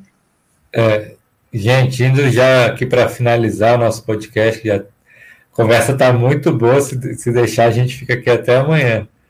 Eu queria saber aí, Samara e Matheus, vocês que estão na diretoria da BRC, se já teve alguma discussão aí a nível de ABRC, do que, do que fazer com essa modalidade no Brasil, ou ainda está tá muito nova essa discussão a nível de diretoria e de ABRC? Matheus ficou quieto, dá uma olhada, né? a gente ainda está discutindo, está engatinhando, iniciando. Eu acho que esse podcast também vai servir para a gente olhar para isso, né? Pensar. Eu, eu sei que o pessoal lá do Paraná tem caminhado um pouco para isso, né? O Carlos, o Marcelo, pensado um pouco mais no rugby de 5. É, esse pontapé, o pessoal do SAR aí, o pessoal de Brasília, né, conversando, eu acho que vai ajudar muito para a gente fazer essa aproximação, né? E até por ser uma liga diferente, a gente pode tratar de uma outra maneira, né? A questão até de filiação, questão burocrática pode ser mais tranquila até do que o rugby paralímpico. Mas as conversas estão bem no início ainda, e eu acho que vai ser esse podcast ele vai ser até um divisor de águas assim para a gente trazer é, e pensar aí para 2022 em fazer algo oficial aí do rugby 5 no Brasil. Só para falar, Matheus, só para complementar, acho que a fala da, da, da Samara, é, me, me parece que é, se existir esse movimento, talvez a gente possa, quanto o Brasil, ser talvez o segundo, não sei se tem outro país que tenha esteja movimentando ou aquecendo esses motores do rugby 5 além da, da Grã-Bretanha, né? Eu acho que o Brasil poderia ter um passo é, também à frente nesse movimento, né? A, a, França vem um pouco trazendo isso, né? A gente tem. É, eu, eu vi na Polônia agora esse campo, teve o campeonato de rugby paralímpico e junto teve o rugby de 5 também, que eu vi. Só que o rugby de paralímpico foi transmitido, o rugby de 5 não, mas eu vi os resultados lá do rugby de 5, tanto que eu vi os gols que eu falava, os trás, né? Placar muito mais baixo e tal. Mas, mas é isso, pode continuar. Não, a gente só não pode deixar de comentar que existe o Rugby League aí caminhando é, na, na linha de fundo, assim, sabe? O Rugby League ele acaba paralelo. em paralelo, isso. Ele, ele tá caminhando junto. O Rugby de 5 saiu à frente, porque a WWR comprou a ideia e jogou oficialmente. E o Rugby League está caminhando ali, flutuando do lado. A França tem algo bem maior, assim, falando do Rugby League, mas eu acho que o rugby de 5 ele se aproxima mais do rugby paralímpico. Então, eu acho que o Brasil, como o Gino comentou da Polônia, eu acho que se o Brasil fizer esse movimento, sem dúvida, Rodrigo, a gente sai aí bem próximo à Grã-Bretanha para desenvolvimento.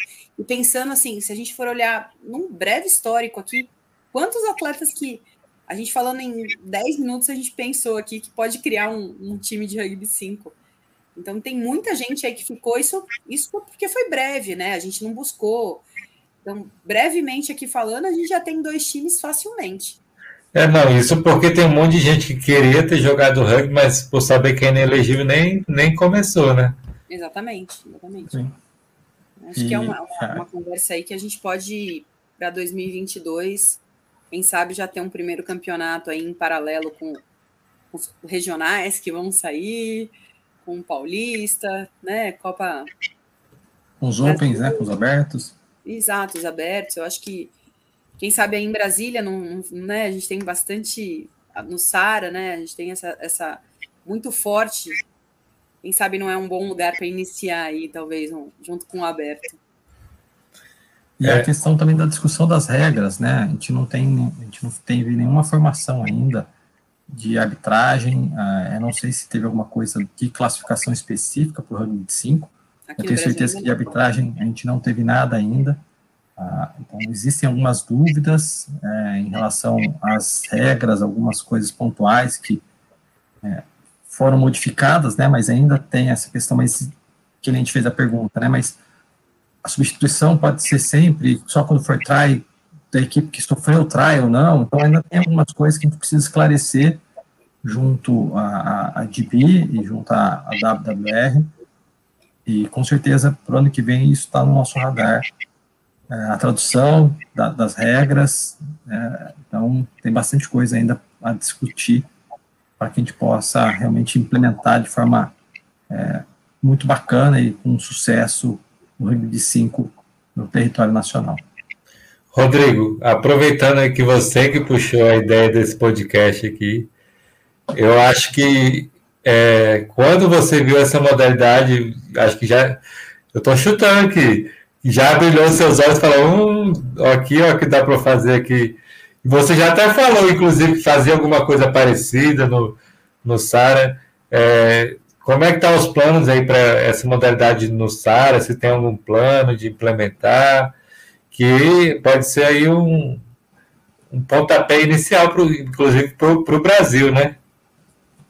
É, eu acho que a gente, claro, eu estou falando aqui pelo, pelo Rodrigo, né? Acho que a, a, construção disso, claro, dentro do hospital eu tenho um, uma certa autonomia e a gente tem feito aí um, um, trabalho de desenvolvimento da modalidade, oferecendo com esse respaldo essa estrutura institucional, né? O que eu acho é que, é, é, na verdade, a capacidade de aglutinar mais, mais tipos de deficiência é, permite que a gente crie situações de jogo que, para quem está na reabilitação, o fato de ser competitivo ou não lá na frente ainda não é um critério, então isso ajuda. Né? Então, é um jovem que está fazendo um basquete de manhã, ele é paraplégico, mas ele está sabendo que à tarde tem outro jogo de bola, de rugby, que ele nem sabe o que é, mas ele está animado e vai fazer. E ali ele vai jogar com um tetra que já está rodando há mais tempo, que já sabe que ele gosta do rugby paralímpico, mas ele está vendo que tem um jogo e a gente consegue ali dá uma, dá uma misturada. Então, eu acho que pensando que é mais uma atividade para os amputados, esses que têm deficiências mínimas, e para os paraplégicos, envolve bola, envolve coletivo, a gente tem tudo, acho que, para crescer, né? Acho que o brasileiro gosta dessa coisa de bola, de coletivo, apesar de não entender muito esse tal do rugby. Parece que não, não é algo é, tão é, intrínseco né, à nossa cultura. Se fosse o futebol de cadeira de rodas, ele talvez vai, me coloca nisso. Né? É, me parece até que isso ser uma, uma, uma semente mais forte na, na Grã-Bretanha. Parece que é, me dá uma sensação quando eu vejo o campeonato deles jogando, é como se ele falasse assim, puxa, eu gosto de rugby mesmo, eu jogo aquele basquete porque era o que me deram para paraplégico. Agora eu estou jogando rugby que é o que eu gosto de assistir, que eu gosto de torcer, que é o que eu gosto de jogar, eu estou voltando a jogar. Então essa marca é, da cultura é, britânica me transparece quando eu vejo. E aqui eu acho que a gente carrega não a questão do rugby, mas a questão da bola, do coletivo, que a gente gosta, é uma outra pegada do esporte coletivo. Então, eu acho que a gente tem como é, trazer essa, essa possibilidade na reabilitação e, quem sabe, amadurecer para formar grupos e criar estruturas até de fazer jogos e competições. Eu acho que é algo que a gente pode realmente a amadurecer da minha parte, por isso que eu fiquei muito interessado. Eu acho que tem uma capacidade de expansão no Brasil maior, porque a gente pode. É a mesma discussão, me parece, quando eu ouvia com a turma do basquete falando de é, permitir o ponto 5, que seria o jogador que não tem lesão jogar na cadeira de rodas o basquete. E aí é uma questão polêmica que aí ele fala, vai excluir os deficientes.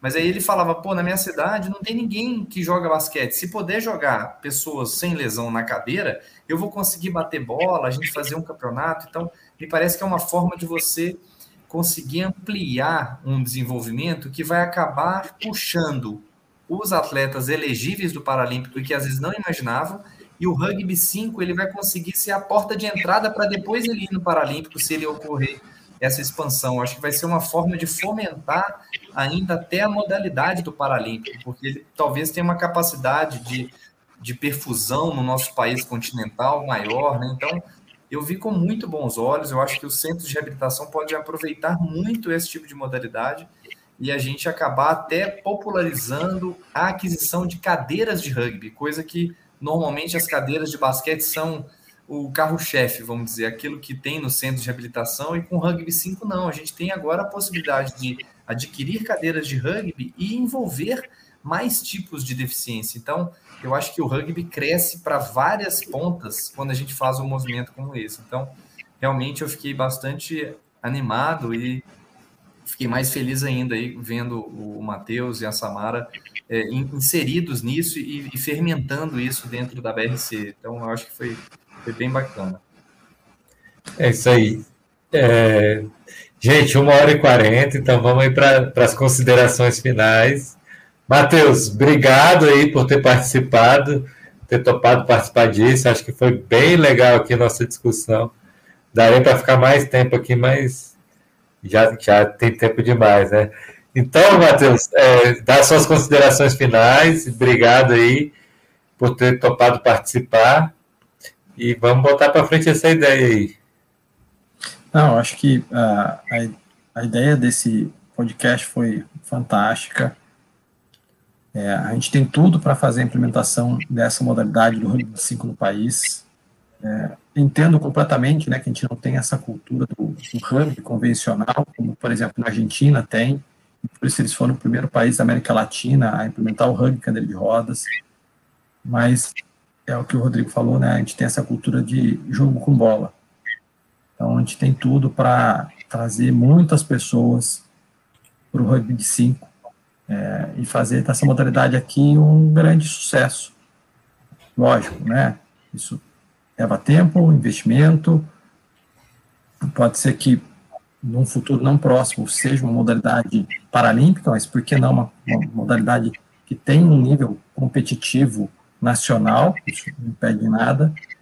É, e eu conto muito com a ajuda de todos, né? Samara, Gino, digo aí no SARA, os outros, as outras unidades do SARA, os outros centros de reabilitação espalhados pelo país todo, é, e que as pessoas entendam, né, que apesar de ser um, uma modalidade que você tem o contato físico entre as cadeiras, ah, não é uma modalidade esportiva perigosa, como a gente já ouviu falar, né?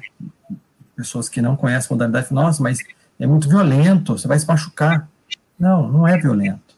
É, existe todo uma, uma, um preparo. Então, é, 2022, ter isso no nossa, nosso radar, ter isso na nossa agenda de, de é, ações para implementar o quanto antes o ranking de 5 no país.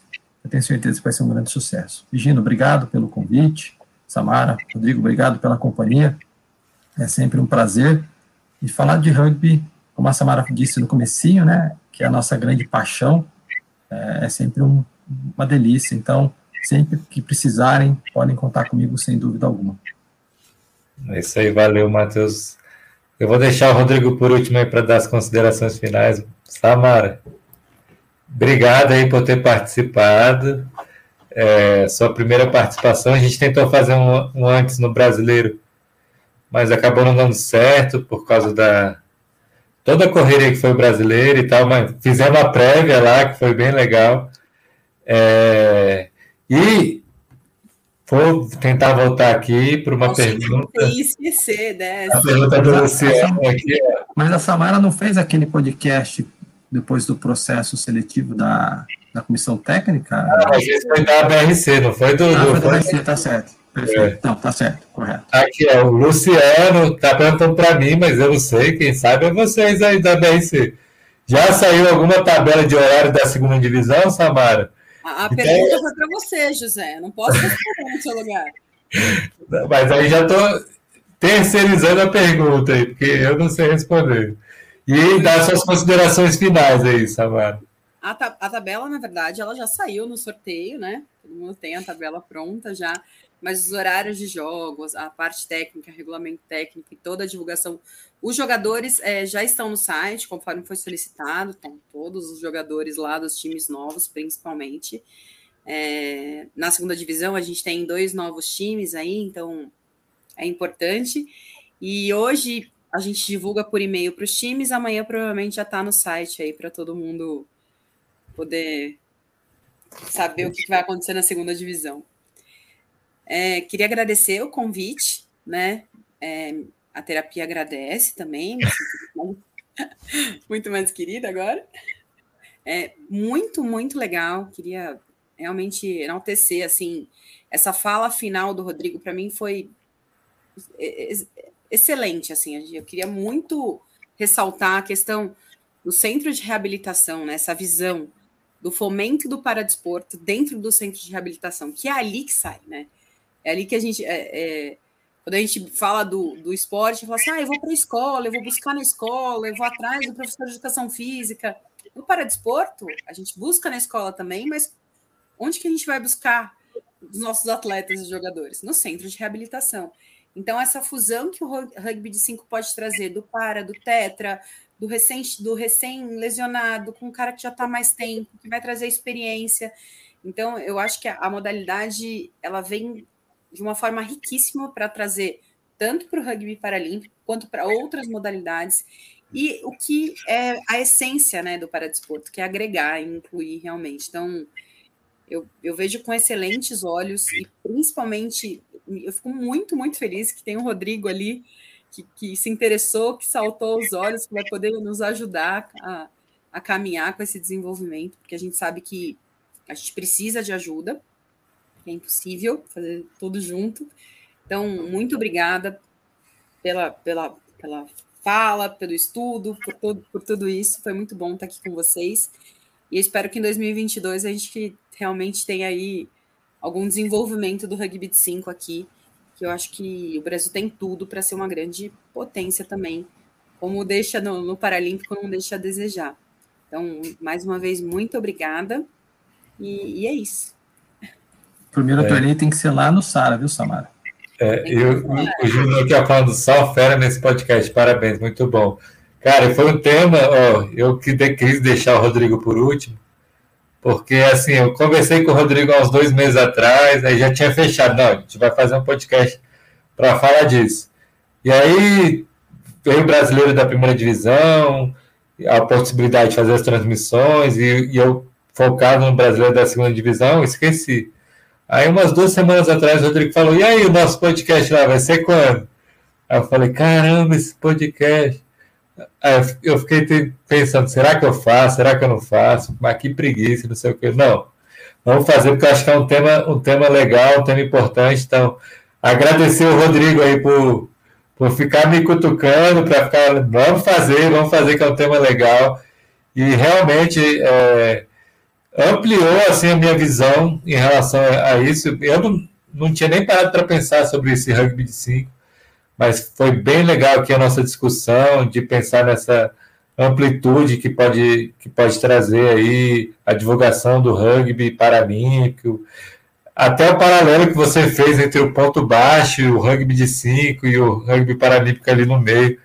É bem legal. Então, Rodrigo, agradecer por ter insistido aí em, em a gente fazer esse podcast e as suas considerações finais aí Sobre, sobre tudo, sobre o que você quiser falar.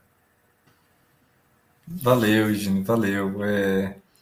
Obrigado aí pela, pela parceria nesse momento de, de desenvolvimento de temas, às vezes não tão é, mais evidentes, né? Mas é porque para mim realmente vinha e eu acho que o rugby 5 para mim ele tem uma essência é, do ponto de vista dessa capilaridade é muito grande, similar ao feminino. Então, por isso que eu acho que eu, eu segundo com unhas e dentes, porque eu percebo possibilidade de crescimento. Né? Hoje, no feminino, eu percebo a concretização já, já está num outro nível.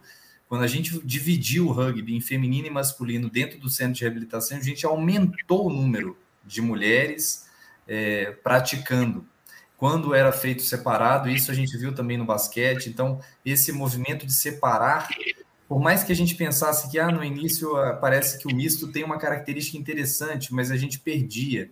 Então, por isso que surgiu esse movimento do, do feminino, porque a gente via que ampliava.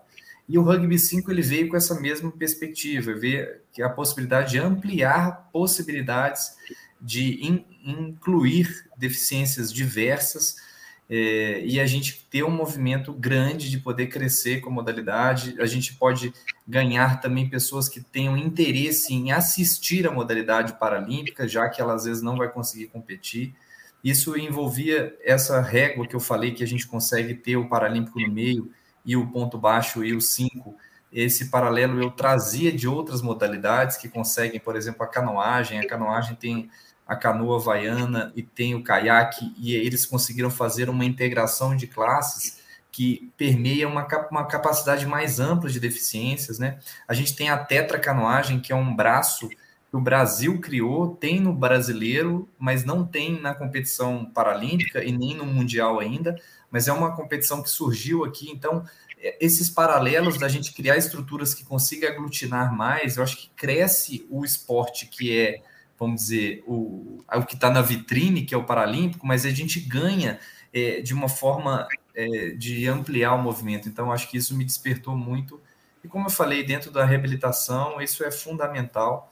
Então, eu, eu fico muito feliz de ter esse, esse momento para a gente conversar e com essa presença aí ilustre da Samara e do Matheus, que acho que incrementou, porque eu realmente estava apenas com o estudo dos documentos e a gente ia fazer o nosso bate-papo, né, Gino? E a gente acho que cresceu muito também.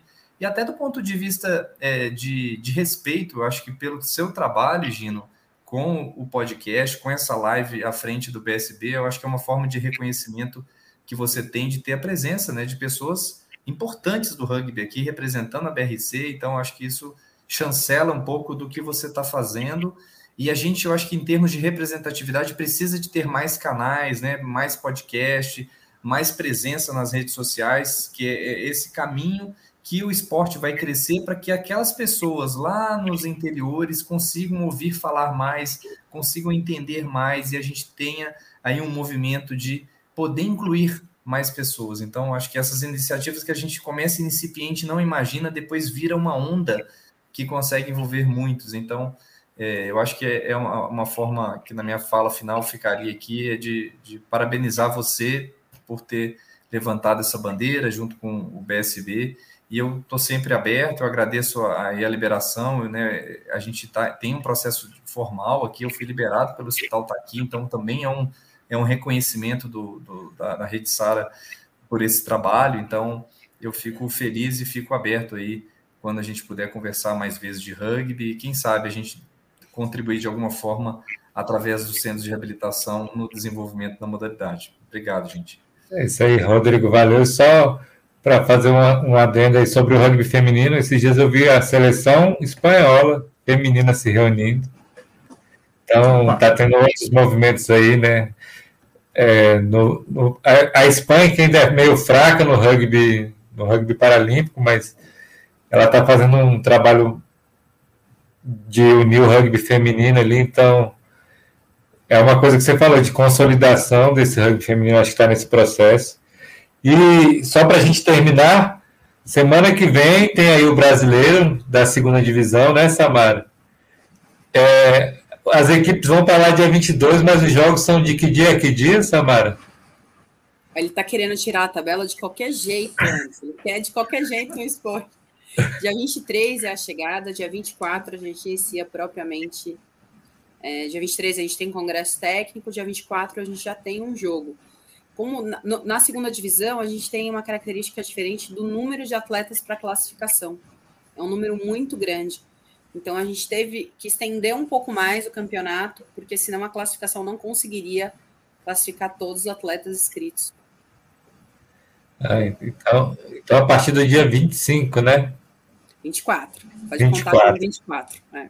24, aí vamos ter a equipe que vai disputar a primeira divisão no ano que vem. E é, é o campeonato que aparece muita gente nova, e como você falou, muitas classificações, o BSB vai levar três para classificar, dois times novos, né, que tem, sei lá, deve ter dez, que estou chutando aqui o número. Dez, então, vai ser muito atleta novo, legal aí que, que a modalidade de alguma, de alguma forma está conseguindo renovar, né? Trazer novas pessoas aí para estar tá praticando. Então é isso, galera. Valeu, boa noite. Até a próxima. Obrigado, boa noite. Boa noite. Valeu.